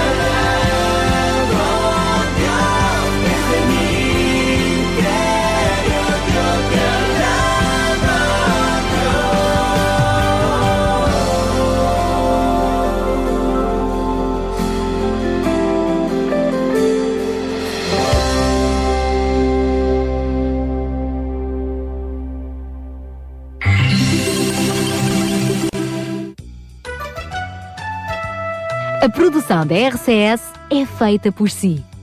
Entre no facebook.com barra Rádio RCS e visite-nos. Gostamos muito dos teus comentários e mensagens deixados na nossa página. A sua participação conta muito, apenas alguns cliques de distância. Sabia que em Sintra, cerca de 10 mil alunos do primeiro ciclo e pré-escolar são carenciados e que duas famílias por dia vêm as suas casas penhoradas? Todos os dias há alguém a precisar de ajuda e você pode ser a solução. Sintra Compaixão, o programa da RCS que abre portas à solidariedade. Sexta-feira, das 8 às 11 da manhã. Sintra Compaixão, Contamos consigo. Terceira e última hora do nosso Sintra Compaixão. É isso mesmo, e hoje vamos ter o nosso fórum. Lembramos que eh, semana passada demos a conhecer aquilo que eram as necessidades da Junta de Freguesia de eh, Rio de Moro, percebemos quais eram os seus equipamentos, as suas necessidades e também aquilo que têm vindo a desenvolver. Hoje eh, vamos olhar para a União de Freguesias de Montabrão Massamá, também perceber quais são as suas necessidades, quais têm sido as suas necessidades, os desafios e também um pouquinho aquilo que tem sido feito. E vamos fazer isto ao longo deste mês, vamos estar a perceber uh, quais são as necessidades do nosso Conselho de Sintra, passando freguesia em freguesia. Para isso também contamos com a colaboração daqueles que são os fregueses desta freguesia, porque uh, não se faz através, a ajuda não se faz só através dos equipamentos, mas queremos que Sinter Compaixão seja um conjunto de pessoas, de indivíduos e de famílias que tenham este coração compaixão. Por isso, mais do que dizer o que é que aquilo que a, a, Junta de Freguesia pode fazer, vamos tentar perceber o que é que cada um de nós pode fazer por esta freguesia por isso, desde já, contamos com a sua colaboração, com o seu empenho. Entre em contato connosco também, manda a sua mensagem. Lembramos que também estamos a pedir ideias. Seja criativo na ajuda àquele que está junto de si.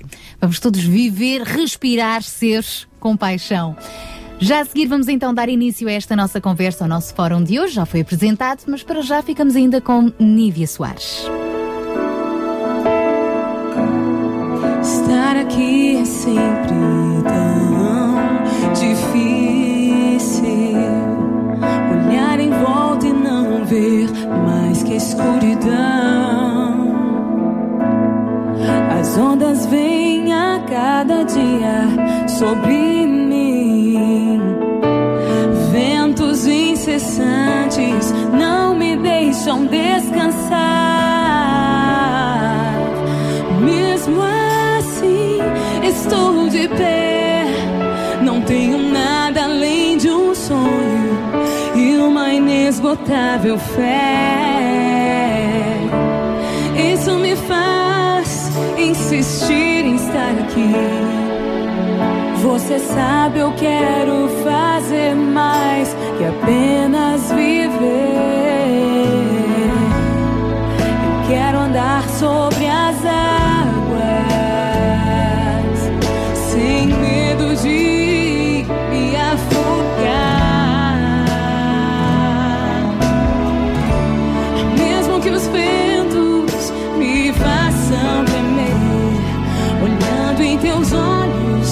e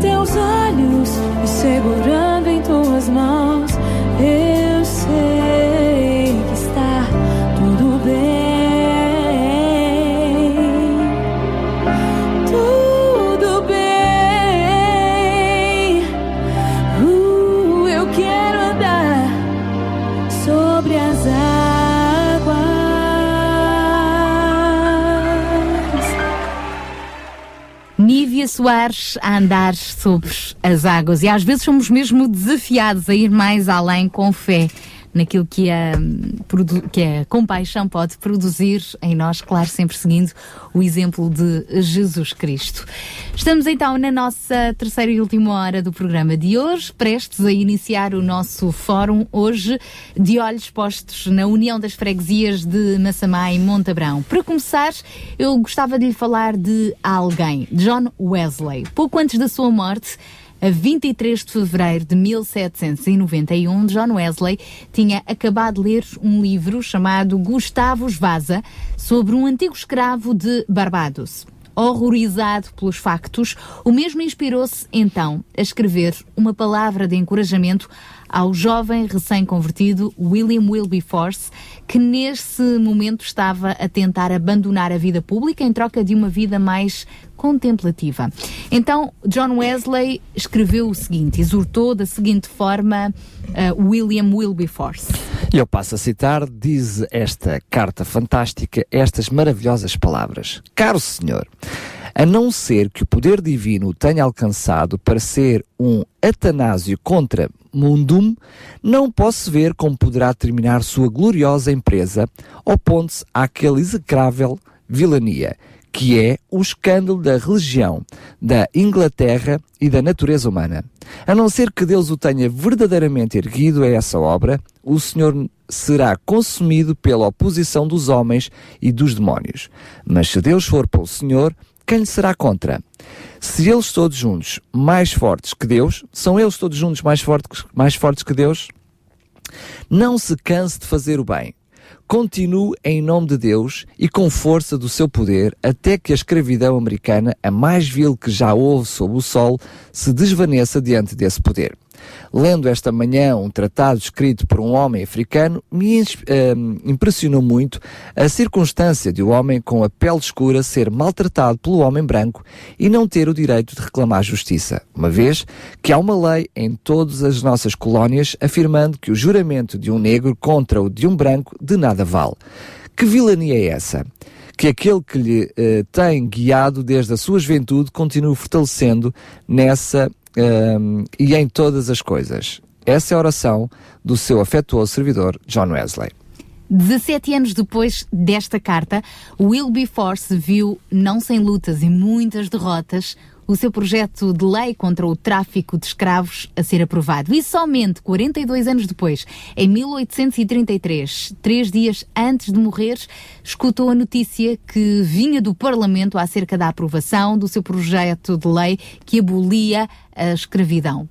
Como este exemplo, existem muitos outros de homens que deram a sua vida uh, por uma causa que agradava a Deus. E podemos incluir uma série de homens como Martin, uh, o Martin Luther King, entre tantos outros. Mas a verdade é que hoje, no século XXI, também continuamos a ter homens, mulheres que uh, lutam pelos seus valores e por aquilo em que acreditam. E podemos não conseguir a mudança a nível global, podemos não salvar o mundo inteiro, mas se calhar, pensando global, podemos agir no local. É por isso que hoje vamos pôr os olhos no local, neste caso na União das Freguesias de um, Montabrão e Massamá, onde certamente há muitos John Wesleys, há muitos Wilberforces, há muitos Martin Luther Kings, há muitos homens, mulheres, crianças, jovens que acreditam que podem fazer a diferença, que acreditam que podem viver com paixão. É por isso que hoje temos então em estúdio connosco o presidente da União de Freguesias de Massamá Montabrão, Pedro Brás, também a coordenadora do Gabinete de Intervenção Comunitária, Vanessa Duarte Luz, e ainda uh, o pastor de uma igreja reformada em Massamá, pastor evangélico Vítor Maia. Olá, muito bom dia, obrigada por estarem aqui connosco hoje. Também eu quero cumprimentar-vos, apesar de já o termos feito em off. Eu vou começar precisamente por perceber, uh, junto desta união de freguesias, e por isso peço uh, que o Sr. Presidente possa intervir neste sentido, dizendo o que é que, qual tem sido a realidade, ou pelo menos, qual foi a realidade que encontrou ao chegar agora a esta bebê estreante União de Freguesias. Muito obrigado. Antes de mais, agradecer o convite para estar aqui presente cumprimentar aqui um, um amigo, o Vítor, eh, que é sempre um prazer eh, desenvolvermos atividades que temos, temos desenvolvido ao longo do, do tempo. E respondendo à sua, à sua questão, eh, estaríamos aqui várias horas Ainda bem, ainda bem, ainda bem, para bom sinal. falar sobre isso.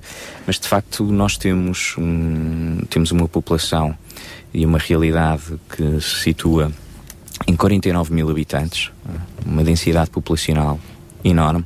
Temos 4 km quadrados, portanto, um grande, um grande, uma grande concentração de pessoas, mas isso não invalida que haja uma comunidade associativa forte e que eh, tem dinamizado a freguesia e tem, juntamente com a Junta, realizado atividades que vão ao encontro daquilo que são as necessidades da freguesia.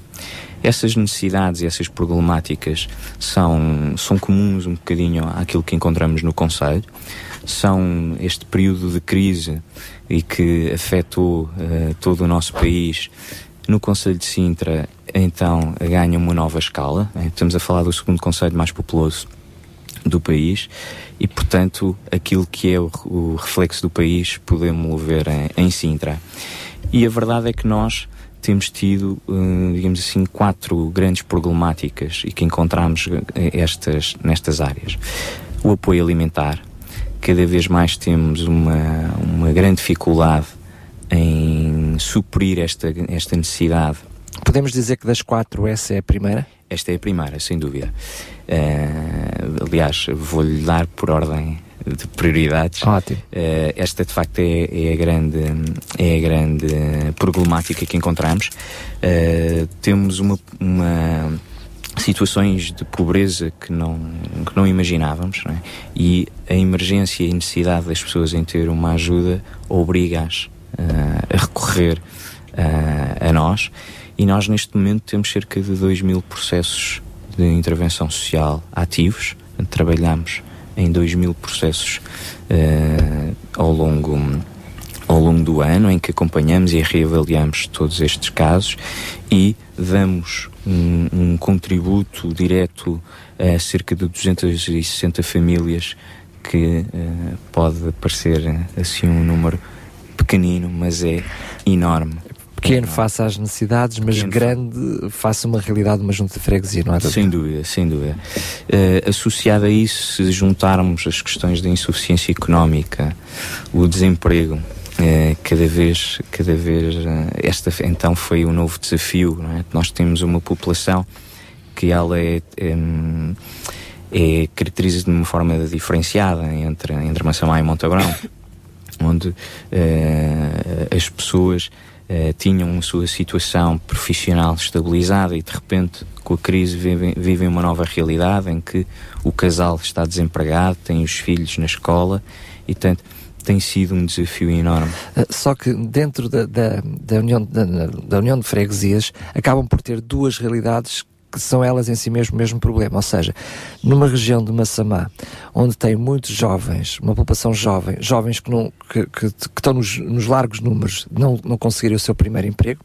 Depois temos na parte de Montabrão uma população mais envelhecida que já eh, entra numa fase de desemprego onde já não tem idade para encontrar um novo emprego eh, e situações de pessoas que acabam por entrar em reforma antecipada. Nas, são duas realidades distintas, mas que trazem à mesma União de Freguesias uma situação repartida de desemprego, não é? Sem dúvida, aliás, eh, apesar de, haver essa, essa, essa, esse desenho territorial e populacional que, que traçou, há de facto aqui este elemento comum, que é o desemprego. E o voltar ao mercado de trabalho ou entrar no mercado de trabalho, para muitos, é uma dificuldade. E como não tem essa possibilidade, acarreta depois logo a seguir todo um conjunto de situações sociais e eh, daí, daí para nós ser importante eh, nós, nós temos esta, incutimos esta, esta política. Nós não falamos muito do termo ação social. Para nós, ação social é um termo reativo. Nós gostamos muito mais de pensar em termos de intervenção social, em que criamos vários projetos que vão desde o apoio alimentar à Universidade de Sena, no qual o, o Vítor, através da, da sua, do seu tempo e, e a Igreja, através das suas instalações, permitem, permitam que, que Funciona um pouquinho também por antecipação, não é? é, tentamos prevenir. Este é o nosso, esse é o nosso objetivo. Trabalhar na prevenção e não na reação.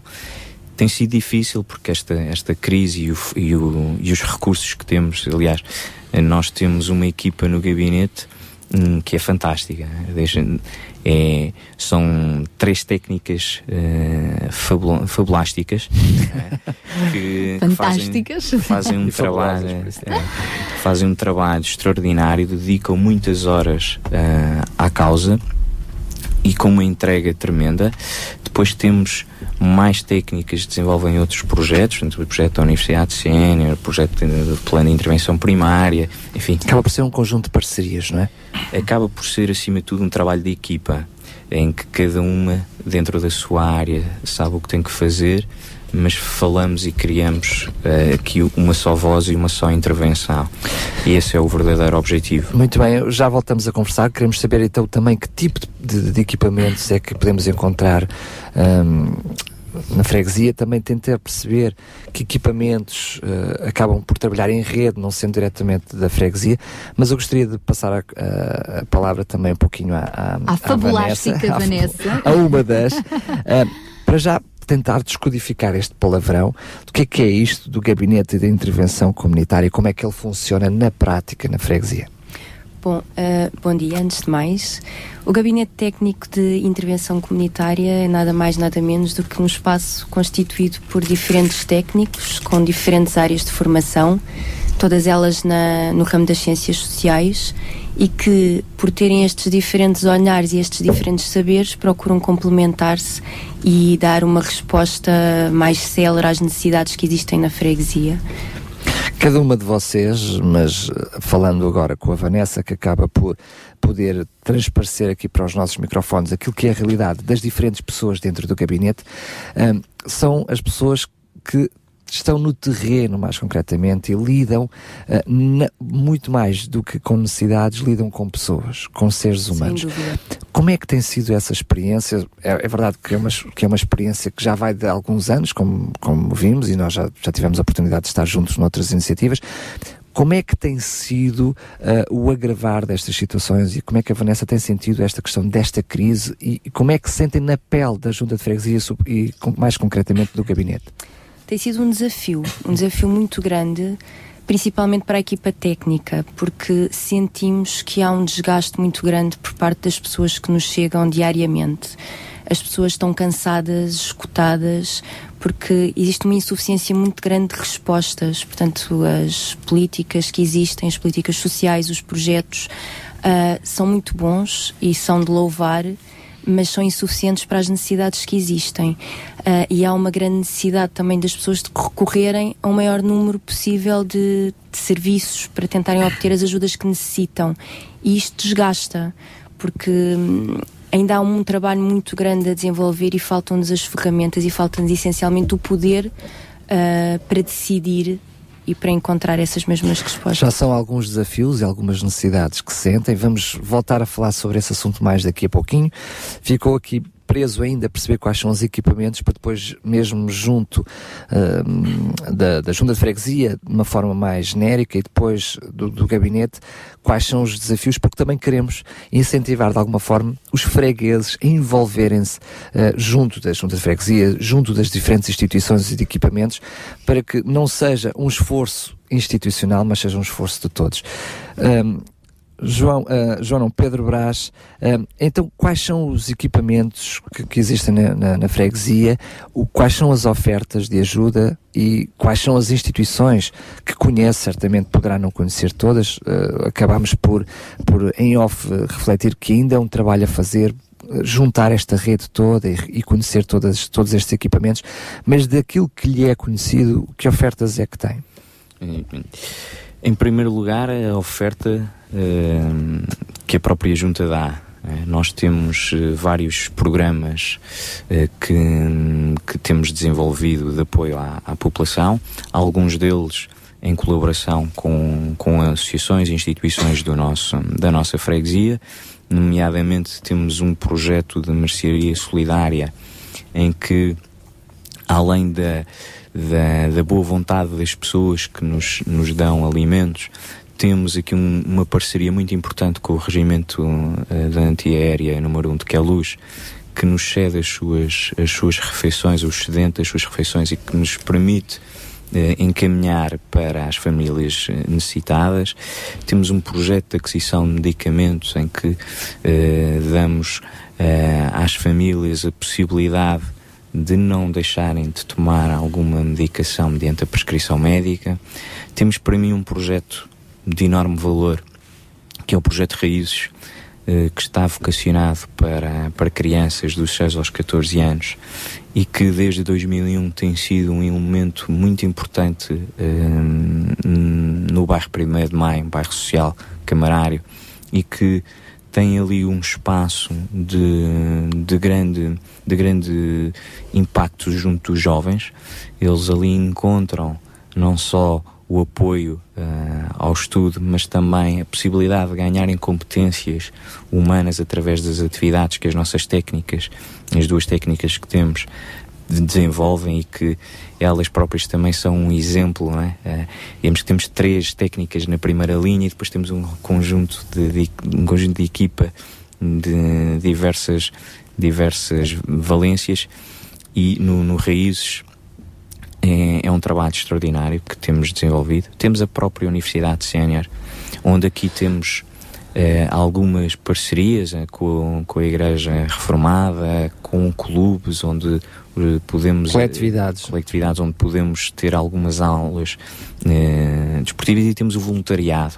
Todos os professores são voluntários e, e dedicam o seu tempo a dar ali um contributo à universidade. Neste este ano superou as nossas expectativas, temos quase 350 pessoas inscritas. Fantástico. É, o que revela bem da importância do projeto e, acima de tudo, daquilo que vem prevenir, que é um problema que encontramos. Não é? Nós falamos muito do ponto de vista da carência alimentar e carência financeira, mas há aqui um, um campo enorme que é a carência afetiva e, uh, curiosamente, hoje que se, que se celebra o Dia, o dia um, da Saúde Mental, há muita gente que procura este tipo de projetos exatamente para ajudar uh, neste, neste campo da, da saúde mental, que é um grande desafio que temos uh, na, nossa, na nossa freguesia. E, está, e essa Universidade Sénior está a funcionar uh, em ambos os lados, que é Luz, aliás, Montabrão e, e Massamá. As instalações são, são em Massamá, em Massamá mas... mas abarca a população de Massamá e Montabrão. É... Portanto, tudo isto que nós estamos a falar é paralelo nas duas localidades. Tudo isto estamos funciona... a falar só de uma localidade, não. União de Freguesias, que é Luz, Estamos a falar de, uma só, Montabrão, de um só território, a União das Freguesias Massama Montabrão. Portanto, de repente, a, a Vanessa e as suas uh, fabulosas, extraordinárias colegas começam a trabalhar para um universo maior uh, de famílias, não é? Sim. Eh, digamos que duplicou o número de, de, famílias e duplicou também, duplicaram também as necessidades e duplicou também uh, a necessidade de termos capacidades de respostas para esta nova realidade. Nesse sentido, também duplicou o número de pessoas para apoiar, de donativos, de mãos de obras, voluntários. Uh, eu posso dizer que nós temos muito boa gente, muito boas pessoas e pessoas empenhadas em colaborar connosco. Eu penso que essa tem sido a nossa grande mais-valia. Nós procuramos, uh, para além do trabalho que fazemos junto da, da população, criar boas relações com as instituições que estão no terreno, porque sem elas nós não conseguimos fazer nada. Portanto, sozinhos não conseguimos caminhar e este sentido de pertença, de identidade neste território e esta necessidade de haver uma maior corresponsabilização por parte dos serviços é fulcral para que consigamos dar respostas melhores. Muito bem, vamos daqui a pouco mesmo falar com o Vitor Maia, ele representante de uma é um dessas, parceiros. desses parceiros dessas instituições. Eu só queria saber, junto do Pedro Brás, se acabou por referir todos os equipamentos que tinha ou se, ainda, se, se, se tinha mais algum que gostasse de destacar, que eu não percebi se tinha terminado ou não. Não, gostaria, só gostaria de destacar mais três coisinhas. Força. Né? Tem um, outro projeto que nós temos que é o Olá Bebê, Basicamente, eh, nós fornecemos leite, temos uma parceria com a Nestlé em que fornecemos leite para bebês. Esse, esse projeto Olá Bebê ganhou esse nome agora? Não, já, já, já, já existia antes, porque eu, eu lembro-me de conhecer, já de conhecer existia. Esse... Nós, nós quando, quando tomámos posse, nós não, não nós demos continuidade a todos os Até projetos porque, que, é lembrar que vocês também são bebés agora, não é? Estão, estão a entrar agora, estão, Verdade, mas a, a carência e a necessidade Mantém-se. eh, mantém-se portanto, certeza. e cresce. E, portanto, aqui o grande desafio é encontrarmos novos, novas respostas, porque as necessidades são imensas. Uhum. As respostas, elas, são, eh, não são suficientes. Vamos- são bem-vindas, não são é suficientes. Exatamente. E, vamos, e aqui há um aspecto muito importante. Há pouco falava do envolvimento e da dinâmica. Essa é a nossa base de trabalho com as associações e as instituições. Nós queremos envolver com dinâmica. Nós fizemos, fizemos a festa de Natal que, que fizemos o ano passado e que vamos repetir eh, o modelo este ano. Fizemos com as associações e com, os- com a, nossa, eh, a, a nossa prata da casa. Metemos-los na rua, a animar a rua, a desenvolver, a mostrar aquilo que, que fazem diariamente às pessoas. E tivemos situações muito interessantes. Uma senhora que chorava porque via a banda a descer a rua e dizia que, que se lembrava da, da aldeia. Eh, ou pessoas que não conheciam a associação A, B ou C e que passaram a conhecer e perguntar por essas associações. Temos um projeto que é a Feira Solidária das Instituições, que este ano pela primeira vez foi alargada a todo, a todo o território, em que queremos que as pessoas percebam quem está a, a trabalhar e queremos que as próprias associações se conheçam. É dar a conhecer, na realidade, os este é diferentes desafio. equipamentos à própria população. E vice-versa. E vice-versa. Mas o maior desafio é pôr as associações a criar sinergias. Entre elas, claro. Entre, porque muitas das vezes há duplicação e há, às vezes não é preciso duplicar, basta complementar. E Claro. este tem sido, este para nós é o, grande, é o grande desafio naquilo que são as atividades com as associações. A nossa rede social vai nos ajudar nesse sentido, que está constituída, mas ehm, este, esta, nova, esta nova percepção que eh, juntos temos mais força e chegamos a mais gente é de facto a mensagem que nós eh, queremos deixar. Vitor Maia, e onde é que eh, aqui a Igreja Reformada ahm, entra também em cena para ajudar a chegar mais longe, juntos? Portanto, qual é o trabalho que têm vindo a desenvolver? Ora, bom dia também e obrigado por estarmos juntos e estar aqui convosco. Ah, a Igreja tenta ajudar dentro daquilo que vai sendo as carências eh, em que cada pessoa eh, se nos apresenta. Portanto, vão diretos a- a- às necessidades individuais, ao indivíduo. Sim, procuramos ati- alcançar pessoas, porque sabemos que não podemos alcançar uma imensidão de pessoas, mas vamos alcançando pessoas conforme vão chegando. Uma vida de cada vez, não é? É, cada pessoa é uma pessoa. Vamos dizer assim, porque de verdade eh, não temos capacidade de ir muito além, mas temos, vamos tendo capacidade de ajudar consoante as necessidades nos são apresentadas e as pessoas nos batem à porta e por vezes há várias pessoas a baterem-nos Por à exemplo. porta. Por exemplo. Por exemplo, ah, falámos já da, da Universidade Sénior e nós este ano resolvemos ah, e temos possibilidade de ceder uma boa parte do nosso espaço para que isso possa acontecer ali as aulas. E sabendo que, por exemplo, não, a universidade em si não tem capacidade também de, de resolver todos os problemas eh, dos, dos inscritos para as aulas de informática, pelo interesse que têm, nós procuramos criar mais uma aula extra comple- complementamos e ajudamos com mais meia dúzia de pessoas. Continua a não haver capacidade de dar apoio a toda a gente, não é? Mas temos isso. Ah, procuramos também fazer uma coisa que ajuda muitos pais ou alguns pais em ah, cuidarmos de algumas crianças, dos filhos, enquanto, enquanto os pais precisam de ir a um médico, precisam de sair para ir alguma coisa e não têm mesmo onde deixar as crianças, procuramos ajudar isso numa coisa que chamamos de apoio cristão ah, evangélico. Portanto, no sentido, ah, o pai tem uma, uma consulta, tem uma entrevista para emprego, tem alguma coisa e que se precisar de deixar a criança connosco ah, num sítio seguro e responsável, nós podemos ah, cuidar da criança. Quase que serviço babysitter. É, dentro das necessidades, de novo, é quando é Claro. preciso mesmo, não temos uma porta aberta para isso, não é essa a nossa função, mas podemos ajudar nessa área Desde também. que digam, não é? Desde que nos digam, Uhum. telefonem, batam à porta, olha, nós precisamos disto assim assim e podemos eh, ajudar. Eh, a nível de alimentação, já ouvimos boas coisas da, da parte da junta de freguesia. Nós temos também uma oferta de pão, normalmente diária. Temos algumas entidades que nos ajudam com isso, nos dão algum pão, nos dão leite e tentamos também superar ajudar a superar nessa, nessa carência das pessoas. Este ano aconteceu, no verão aconteceu uma coisa interessante, uh, as nossas crianças, juntar, nossas crianças jovens juntaram-se todas em Peniche, num terreno, e apanhámos 500 quilos de cebola e demos à população ali à nossa volta. Uh, arranjámos sacos para. Fizeram a população toda a chorar a descascar-se. Fantástico. Mas, eh, pronto, Chorar de alegria. foi uma experiência que os próprios, eh, as próprias jovens e adolescentes acharam interessante andar a apanhar cebola, porque foram eles que a foram apanhar do próprio terreno, descascar, arranjar eh, ali assim, arranjámos uns sacos para dar. Ahm, Mas, roupas. oh, Vida, desculpa ter interrompido. A questão é que Uh, são pequeninas iniciativas, às vezes uh, de uma forma até bastante animada e engraçada, envolve os jovens numa determinada atividade e depois, mesmo de uma forma muito simples, consegue ajudar a população onde está inserida. Ou seja, às vezes não é preciso grandes projetos, são várias e, e repetidas pequenos gestos que vão fazendo a diferença, não é? É, nós não temos capacidade de fazer grandes coisas, mas temos capacidade, graças a Deus, de ir fazendo pequenas coisas para alcançar gente. Claro. E não me interessa muito arranjar um grande projeto que depois não consiga chegar a lado nenhum.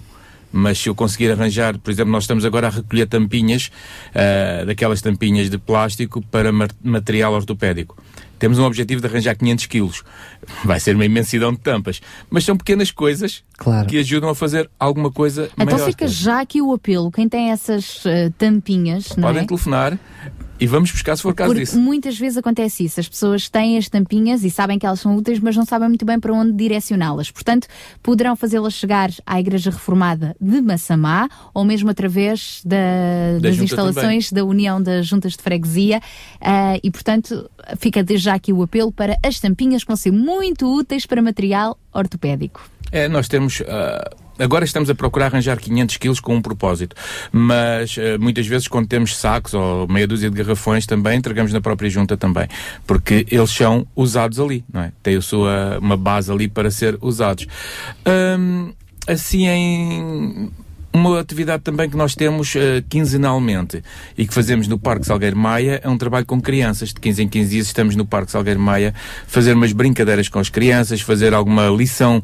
eh, aprendizagem de alguma coisa que a Bíblia ensina para a vida das crianças, eh, comportamento, como é que as crianças podem viver e os pais assistem, os pais gostam. E estamos ali de 15 em 15 dias com esse trabalho chamado Geração 21, em que já tem dois, três anos o trabalho ali e as crianças estão e gostam e pronto, vamos fazendo o que vai sendo possível. E, e vão desenvolvendo também uma consciência, ah, atuando na prevenção social, como falávamos há pouco, não apenas na reação, na ação, mas na prevenção social, através dos vossos jovens, não é? As vossas crianças, os vossos jovens acabam por ser já voluntários nesses projetos. É, este trabalho da geração 21 é feito essencialmente por eh, adolescentes jovens, não é? Adolescentes e jovens eh, até aos 20 e poucos anos. Imagino, vão apanhar cebolas, vão Parque Exatamente. Salgueiro Maia. Uh, vimos, uh, nós fizemos uma coisa, com as cebolas fizemos uma coisa interessante. Uh, pegámos numa das caixas de cebola, para aí à volta de 20 quilos, talvez, e entregar, oferecemos a uma da, à instituição que nos dá o pão todos os dias. Fomos lá e levámos para eles que eles fazem refeições. Então, uh, e a senhora diz: nunca ninguém nos chegou cá a oferecer nada. Toda a Eles gente dão, vem cá dão, pedir. mas nunca ninguém dá. Toda a gente vem cá pedir, nunca ninguém nos entregou nada aqui para oferecer o que é que eu tenho que pagar. Não, era mesmo uma oferta. Ah, e às vezes nós precisamos de tomar algumas iniciativas e eu gosto particularmente, ah, porque em termos de, de junta, toda a gente está sempre à espera que a junta dê. Em termos de igreja, toda a gente está sempre a dizer que as igrejas só pedem. Ah, quando alguém toma a iniciativa da parte da igreja de chegar junto de alguém para dar, ah, parece que o ciclo se inverte. E então chegamos junto das pessoas sem interesse. O interesse não é que as pessoas venham à igreja, que as- queremos que as pessoas conheçam Deus, como é óbvio.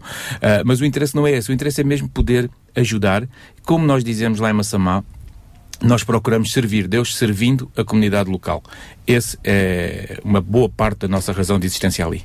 Muito bem, fantástico. Também vou pedir que no fim nos possa também hum, relatar alguns daqueles que são os desafios também da própria Igreja, quais são eh, as vossas necessidades também, aquilo que vocês precisam para poder continuar a ajudar os outros.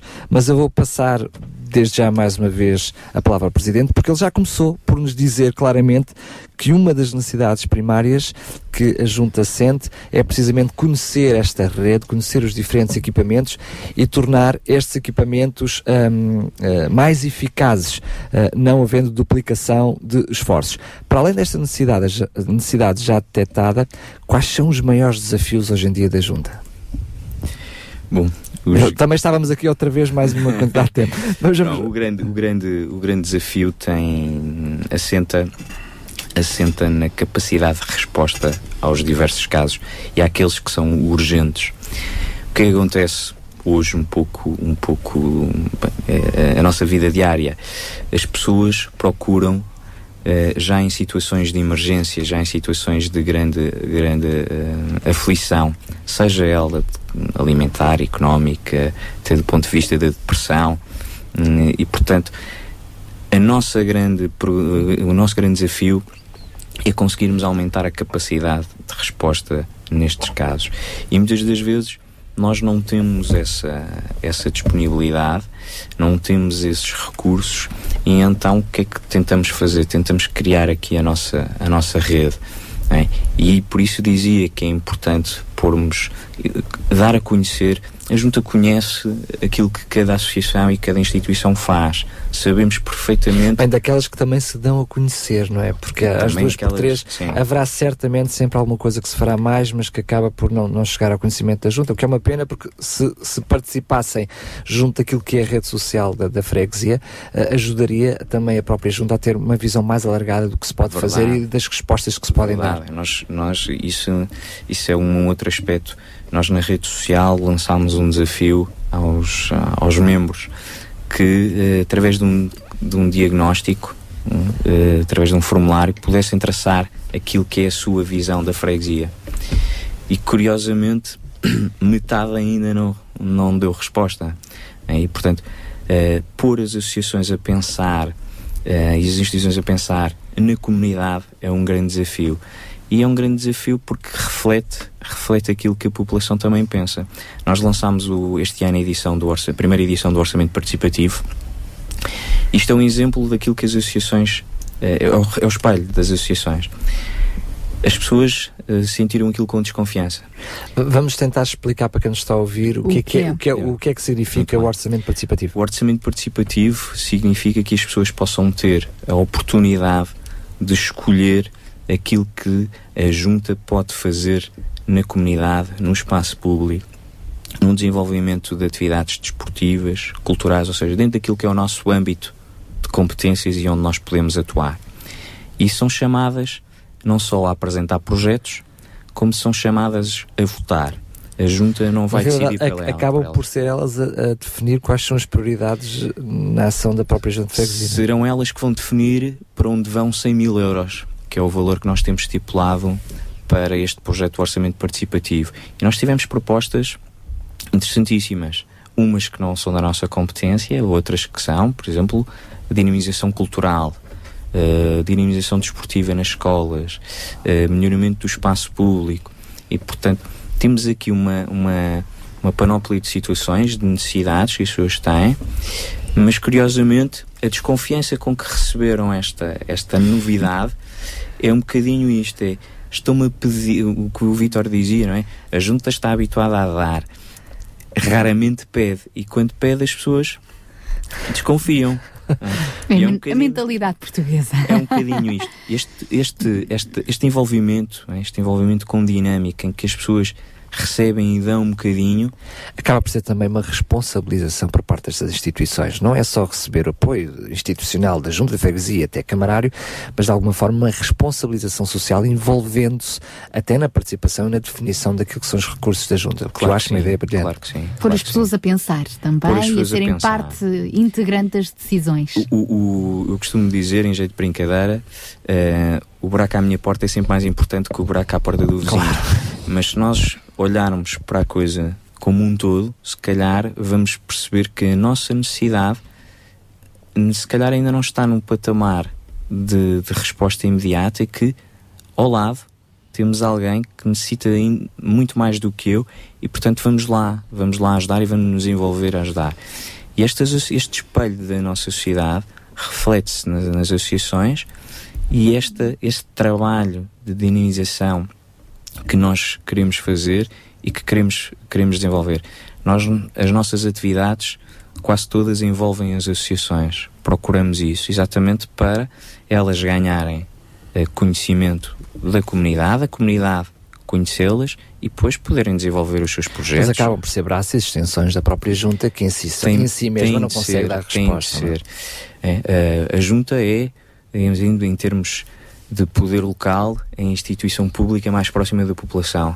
Mas há aqui um, um, Uma série de um espaço. barreiras precisam Há aqui um espaço que só é ocupado pelas associações e instituições. Tínhamos um presidente de junta, não sei se, se me conseguem ajudar, João, qual foi o presidente de junta que nos disse isso no passado, que era eh, as associações na sua junta de freguesia acabavam por ser, eh, a junta de freguesia chegava até à porta, mas as, as instituições conseguiam entrar dentro da porta.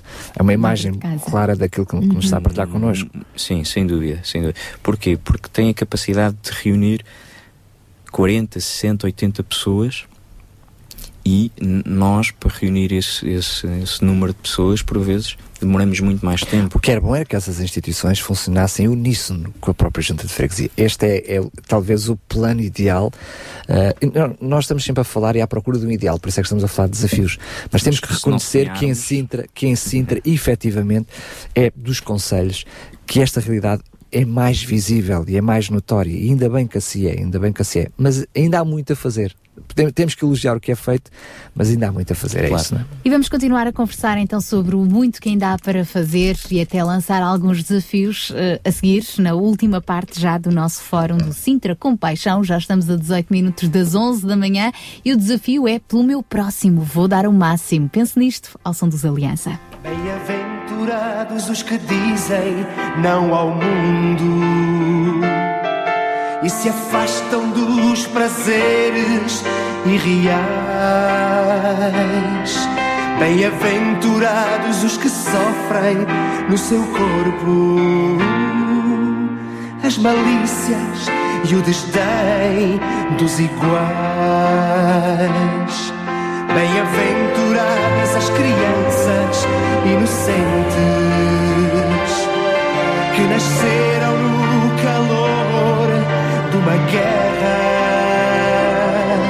Bem-aventuradas as que são maltratadas. Foi por elas que Jesus veio à terra. Pelo meu próximo,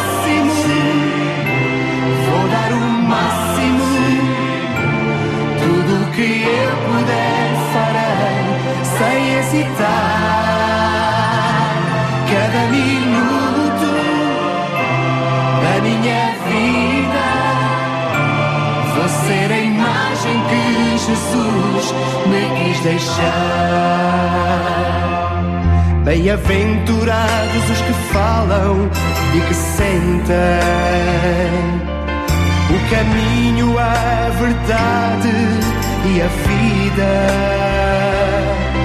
Bem-aventurados os que esperam por Jesus, na certeza de uma terra prometida. Pelo meu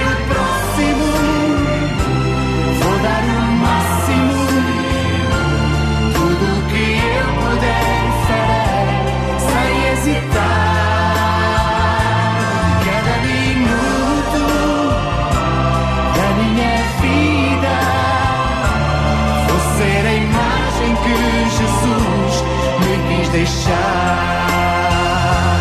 Pelo meu próximo vou dar o máximo. Tudo que eu puder farei sem hesitar. Cada minuto da minha vida vou ser a imagem que Jesus me quis deixar.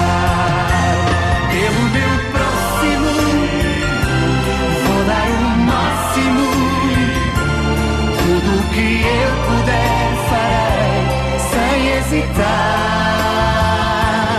cada minuto da minha vida. Você é a imagem que... Sabia que em Sintra, cerca de 10 mil alunos do primeiro ciclo e pré-escolar são carenciados e que duas famílias por dia vêm as suas casas penhoradas? Todos os dias há alguém a precisar de ajuda e você pode ser a solução. Sintra Compaixão, o programa da RCS que abre portas à solidariedade. Sexta-feira, das 8 às 11 da manhã. Sintra Compaixão, Contamos consigo. Contamos consigo já na parte final do nosso Sintra Compaixão de hoje. Hoje estamos a olhar especificamente para a União de Freguesias de Massamá e Montabrão. Para isso temos connosco em estúdio o presidente eh, Pedro, Bra- eh, Pedro Brás, também a coordenadora do Gabinete de Intervenção Comunitária Vanessa Duarte Luz e Vitor Maia, que é pastor da Igreja Reformada, uma das muitas parceiras dos vários projetos de intervenção social que ah, têm vindo a ser feitas nestas duas localidades, que agora são uma só. Se ah, quiséssemos agora aproveitar muito bem estes nossos minutos finais para lançar também aqui alguns apelos muito práticos para quem nos está a ouvir poder se envolver nos, eh, no que está a ser feito nestas duas eh, localidades. Qual seria a vossa prioridade? Eh, eu posso apresentar aqui duas situações que no imediato talvez fossem aquelas mais urgentes e para as quais a, a população poderia dar aqui um importante contributo. Eh, uma delas, nós temos a Junta de Freguesia de Massamá Montabrão, tem uma loja social, o Gabinete de Apoio à Família, que está localizado no bairro 1 de Maio, em Montabrão, e que dá resposta à população com, maior com mais necessidades ao nível de bens de vestuário, calçado, têxteis, livros, brinquedos. Portanto, no fundo, tudo aquilo que são doações que chegam à União das Freguesias e que estão em condições de serem depois reaproveitados por pessoas que possam precisar.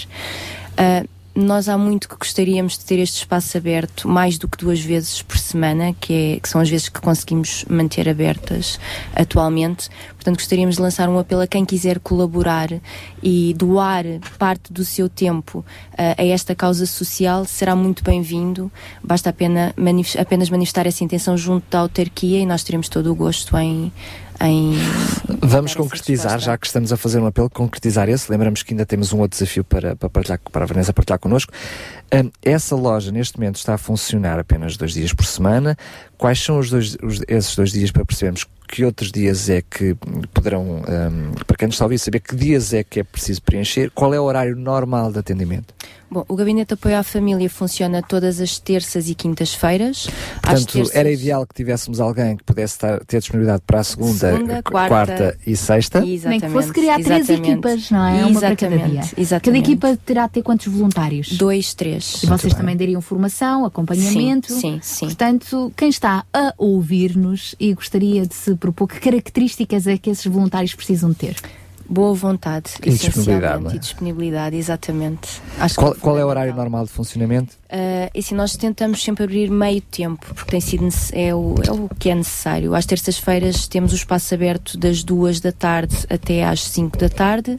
Uh, às quintas-feiras, das 9h30 da manhã até ao meio-dia e meia. Portanto, tá, lembramos que está aberto nesses horários, tendo a intenção claramente a disponibilidade de quem lá está. é? Exatamente. Pode até ser que termos outras pessoas e outros voluntários que tenham outro determinado tipo de disponibilidade, possa abrir segundo essa disponibilidade. Ou seja, dúvida, o objetivo é termos alguém com alguma disponibilidade para que noutros dias possa estar aberto e serve apenas para hum, estar aberto para hum, receber a quem vai à loja, no sentido de eh, responder às necessidades até de pessoas que certamente já estarão identificadas, é isso? Todas elas, todas as pessoas que são apoiadas pelo Gabinete de Apoio à Família têm necessariamente de passar por um atendimento de índole social na autarquia. Porque para nós é muito importante conhecer estas pessoas ah, e poder perceber que outras necessidades é que existem e em que mais é que nós poderemos ajudar.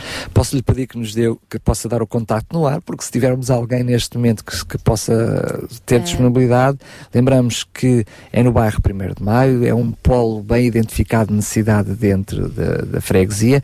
Quais são os contactos? Portanto, eu vou deixar o contacto móvel ah, da equipa que compõe o Gabinete Técnico de Intervenção Comunitário, talvez seja a forma mais fácil de, de, de estabelecer em contacto. Portanto, fica, é o 91 664 3741.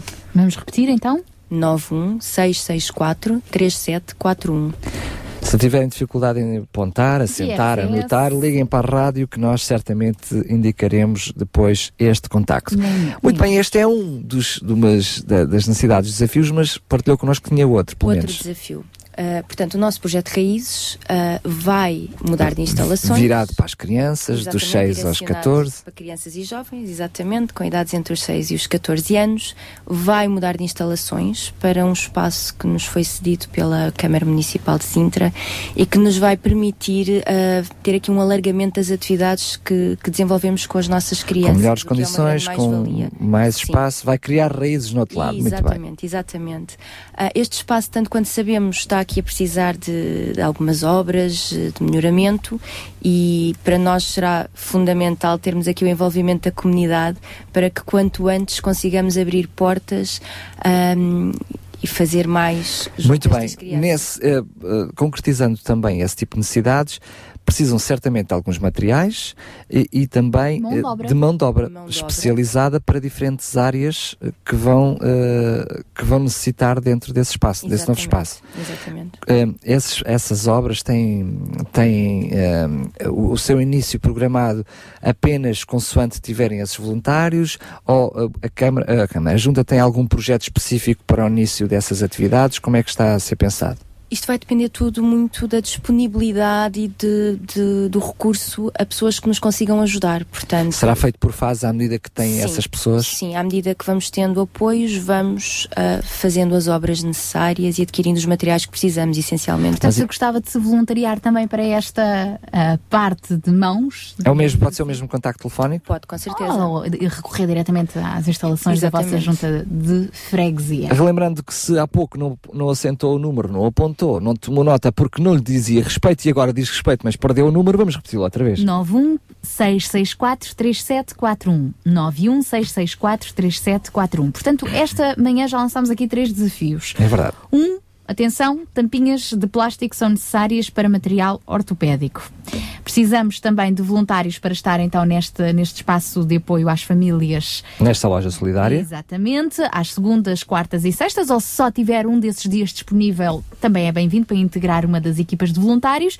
E por último, precisamos de mão de obra para ajudar a recuperar um espaço para o qual se vai deslocar então este projeto Raízes, destinado a crianças dos 6 aos 14 anos. Muito bem, só falta então para fechar este leque de desafios, perceber também, eh, junto do Pastor Vítor, quais são as necessidades, ou quais são os desafios também da Igreja, que tipo de ajudas é que a Igreja precisa para poder continuar com mais eficácia a ajudar aqueles que a si recorrem. Ah, eu diria que a nossa, a nossa maior necessidade ahm, é mesmo gente. Gente. Gente que se envolva, gente que participe, gente que tome iniciativa, gente que, em vez de criticar, apoie, em vez de criticar e só ver mal em todos os lados, gente que queira tomar ah, uma posição positiva, digamos Apresentar assim. soluções? Apresentar soluções, trazer soluções, vir, colaborar, estar no sítio, não é? Ah, uma necessidade que nos vai atingindo muito, cada vez mais, é o espaço. Precisamos de espaço. A nossa igreja tem 100 metros quadrados, 150 por aí, dividido com várias salas e tudo está ocupado, não temos mais espaço para mais nada, precisamos de espaço. Se alguém tiver por aí um, um cantinho onde a gente possa fazer alguma coisa, estamos ah, disponíveis para usar. E mesmo assim, o pouco espaço que têm também cedem, não é? Como por exemplo a Universidade Sénior. É porque a igreja tem uma particularidade, as igrejas têm uma particularidade. Normalmente o seu espaço oficial, digamos assim, é usado aos domingos e eventualmente durante uma reunião de semana ou duas. Então o espaço igreja em si, a sala fica, as salas ficam perdidas durante a semana.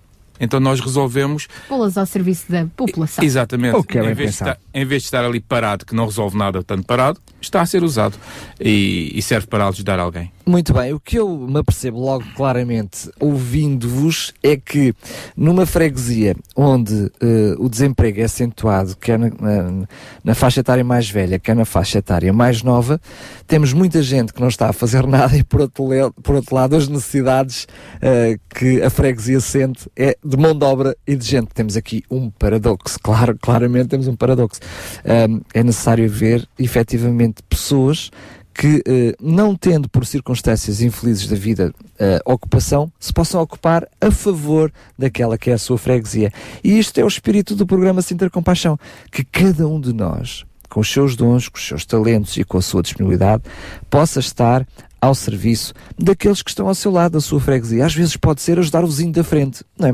Porque se eu ajudar o meu vizinho da frente com um cabaz de alimentos, provavelmente ele já não precisa ir bater à porta da junta de freguesia, nem ficar registado, nós vemos hoje a pobreza envergonhada, ficar registado numa lista uh, negra ou não negra, uh, e entrar numa burocracia constante para poder apo ter apoio aqui ao A ou de B, quando cada um de nós pode efetivamente, do muito e do pouco que tem, ser uma ajuda para aquele que está ao seu lado. E a propósito disso, na próxima semana vamos falar sobre um novo projeto, a Família do Lado, uh, que neste caso é mesmo promovido pela variação uh, da, da, assistência social da Câmara de Sintra. Para a semana falaremos sobre isso, portanto fique já aí, como se costuma dizer, com o pulga atrás da orelha. Vamos conhecer também mais uma junta de freguesia, conhecer as suas necessidades, vamos dar indicação disso ao longo da semana. Para Agora resta-nos... Pôr o ponto final na ponto final. de hoje, com um desafio final e uma palavra final uh, da, da parte do Presidente Pedro Brás, não apenas para os fregueses das suas freguesias, mas para todos os que nos estão a ouvir grande, o grande desafio é uh, as pessoas se envolverem. Se pensarmos que há sempre alguém que tem uma necessidade maior que a nossa e nós dermos uma, duas horas do nosso tempo para ajudar alguém, muitas das vezes apenas e só com uma conversa já, já estamos a fazer muito. E portanto o grande, o grande apelo, o grande desafio, não só para quem está na, em Massamá Montebrão, no Conselho ou no país, é que de facto o espírito da aldeia venha para a cidade.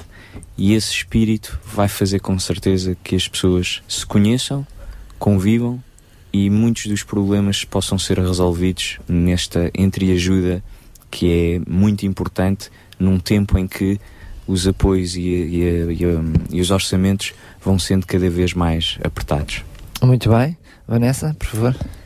Eu diria que um desafio seria libertarmos-nos um pouco mais da nossa individualidade e começarmos a pensar uh, como um todo. No dia em que os problemas do meu vizinho ou de, do meu amigo começarem a ser também sentidos por mim, como parte integrante da sociedade na qual eu estou, talvez comece, consigamos reunir aí condições para caminharmos no sentido da sua resolução. Muito bem, fantástico. Vitor Maia. Uh, em nome da Igreja, uh, da Igreja Reformada, eu creio poder dizer que uh, e sugerir às pessoas que não tenham medo da igreja. A igreja serve para ajudar. E estamos ali para ajudar. Não estamos, eu garanto, não estamos ali para pedir nada a ninguém. Nunca o fizemos, sempre temos tido as nossas coisas todas superadas, por vezes não sei como, mas sei que Deus tem sido, mas Deus tem sido tão fiel, tão fiel como sempre é, que nós continuamos a dizer, não estamos ali para pedir, estamos ali para ajudar. As pessoas às vezes têm o estigma da igreja, não, a igreja não está para nada mais senão para ajudar em nome uh, da obra de Deus e em nome de Deus. Obrigada, pastor Vitor Maia e João Barros. Para a semana estaremos cá de novo, então. É isso, eu não vou acrescentar mais nada, já foi tudo dito. Creio que os nossos ouvintes uh, sentem-se animados e motivados, pelo menos nós não os deixaremos em paz nesse sentido, não é? De uh, animarmos uns aos outros nestes novos desafios, precisamos de todos e, e, é isso que iremos continuar a fazer ao longo destes programas. Muito bem, sendo que começámos precisamente o programa de hoje com um desafio muito grande, lembro que hum, fizemos o apelo para uh, uma pessoa que já está a ser acompanhada pela assistente social, pela junta de freguesia e também já está a receber alguns apoios da Câmara Municipal de Sintra e também um, de uma instituição que lhe fornece alimentos, mas que tinha um problema muito complicado, mesmo assim, de conseguir pagar a renda da casa, a água, a luz, enfim, já conseguimos arranjar uma solução para uh, pagar essas, essas despesas, para que não haja corte de luz e de água, mas também conseguimos já hoje que arranjar um quarto para esta, para esta senhora de 75 e também arranjamos um emprego. Arranjamos as duas coisas. Graças o que quer dizer que agradecemos aos nossos ouvintes, que são resposta também para estas uh, necessidades e que desta forma nós percebemos que existem corações com paixão e assim vale a pena terminar um programa. É verdade. Atenção, professores de matemática, também lembramos o uh, apelo que foi feito hoje professores e entendidos de matemática que estejam Sabem fazer contas. isso mesmo, para ajudar as crianças do primeiro, segundo e terceiro ciclo envolvidas eh, na Operação 414, ah, neste trabalho de voluntariado, as explicações, o apoio escolar que é dado aos sábados de manhã. Portanto, se está disponível, entre em contato connosco, mesmo que seja durante a semana, e nós poderemos encaminhar. Tampinhas também se precisam e eh, voluntários para estas iniciativas que hoje foram aqui divulgadas nas na União das Freguesias de Massamá e Montabrão. Para a semana estamos de volta, então até lá, se Deus quiser. Até lá, lembramos que o programa Cinder Compaixão termina por agora, mas corações com paixão é todos os dias. É isso mesmo.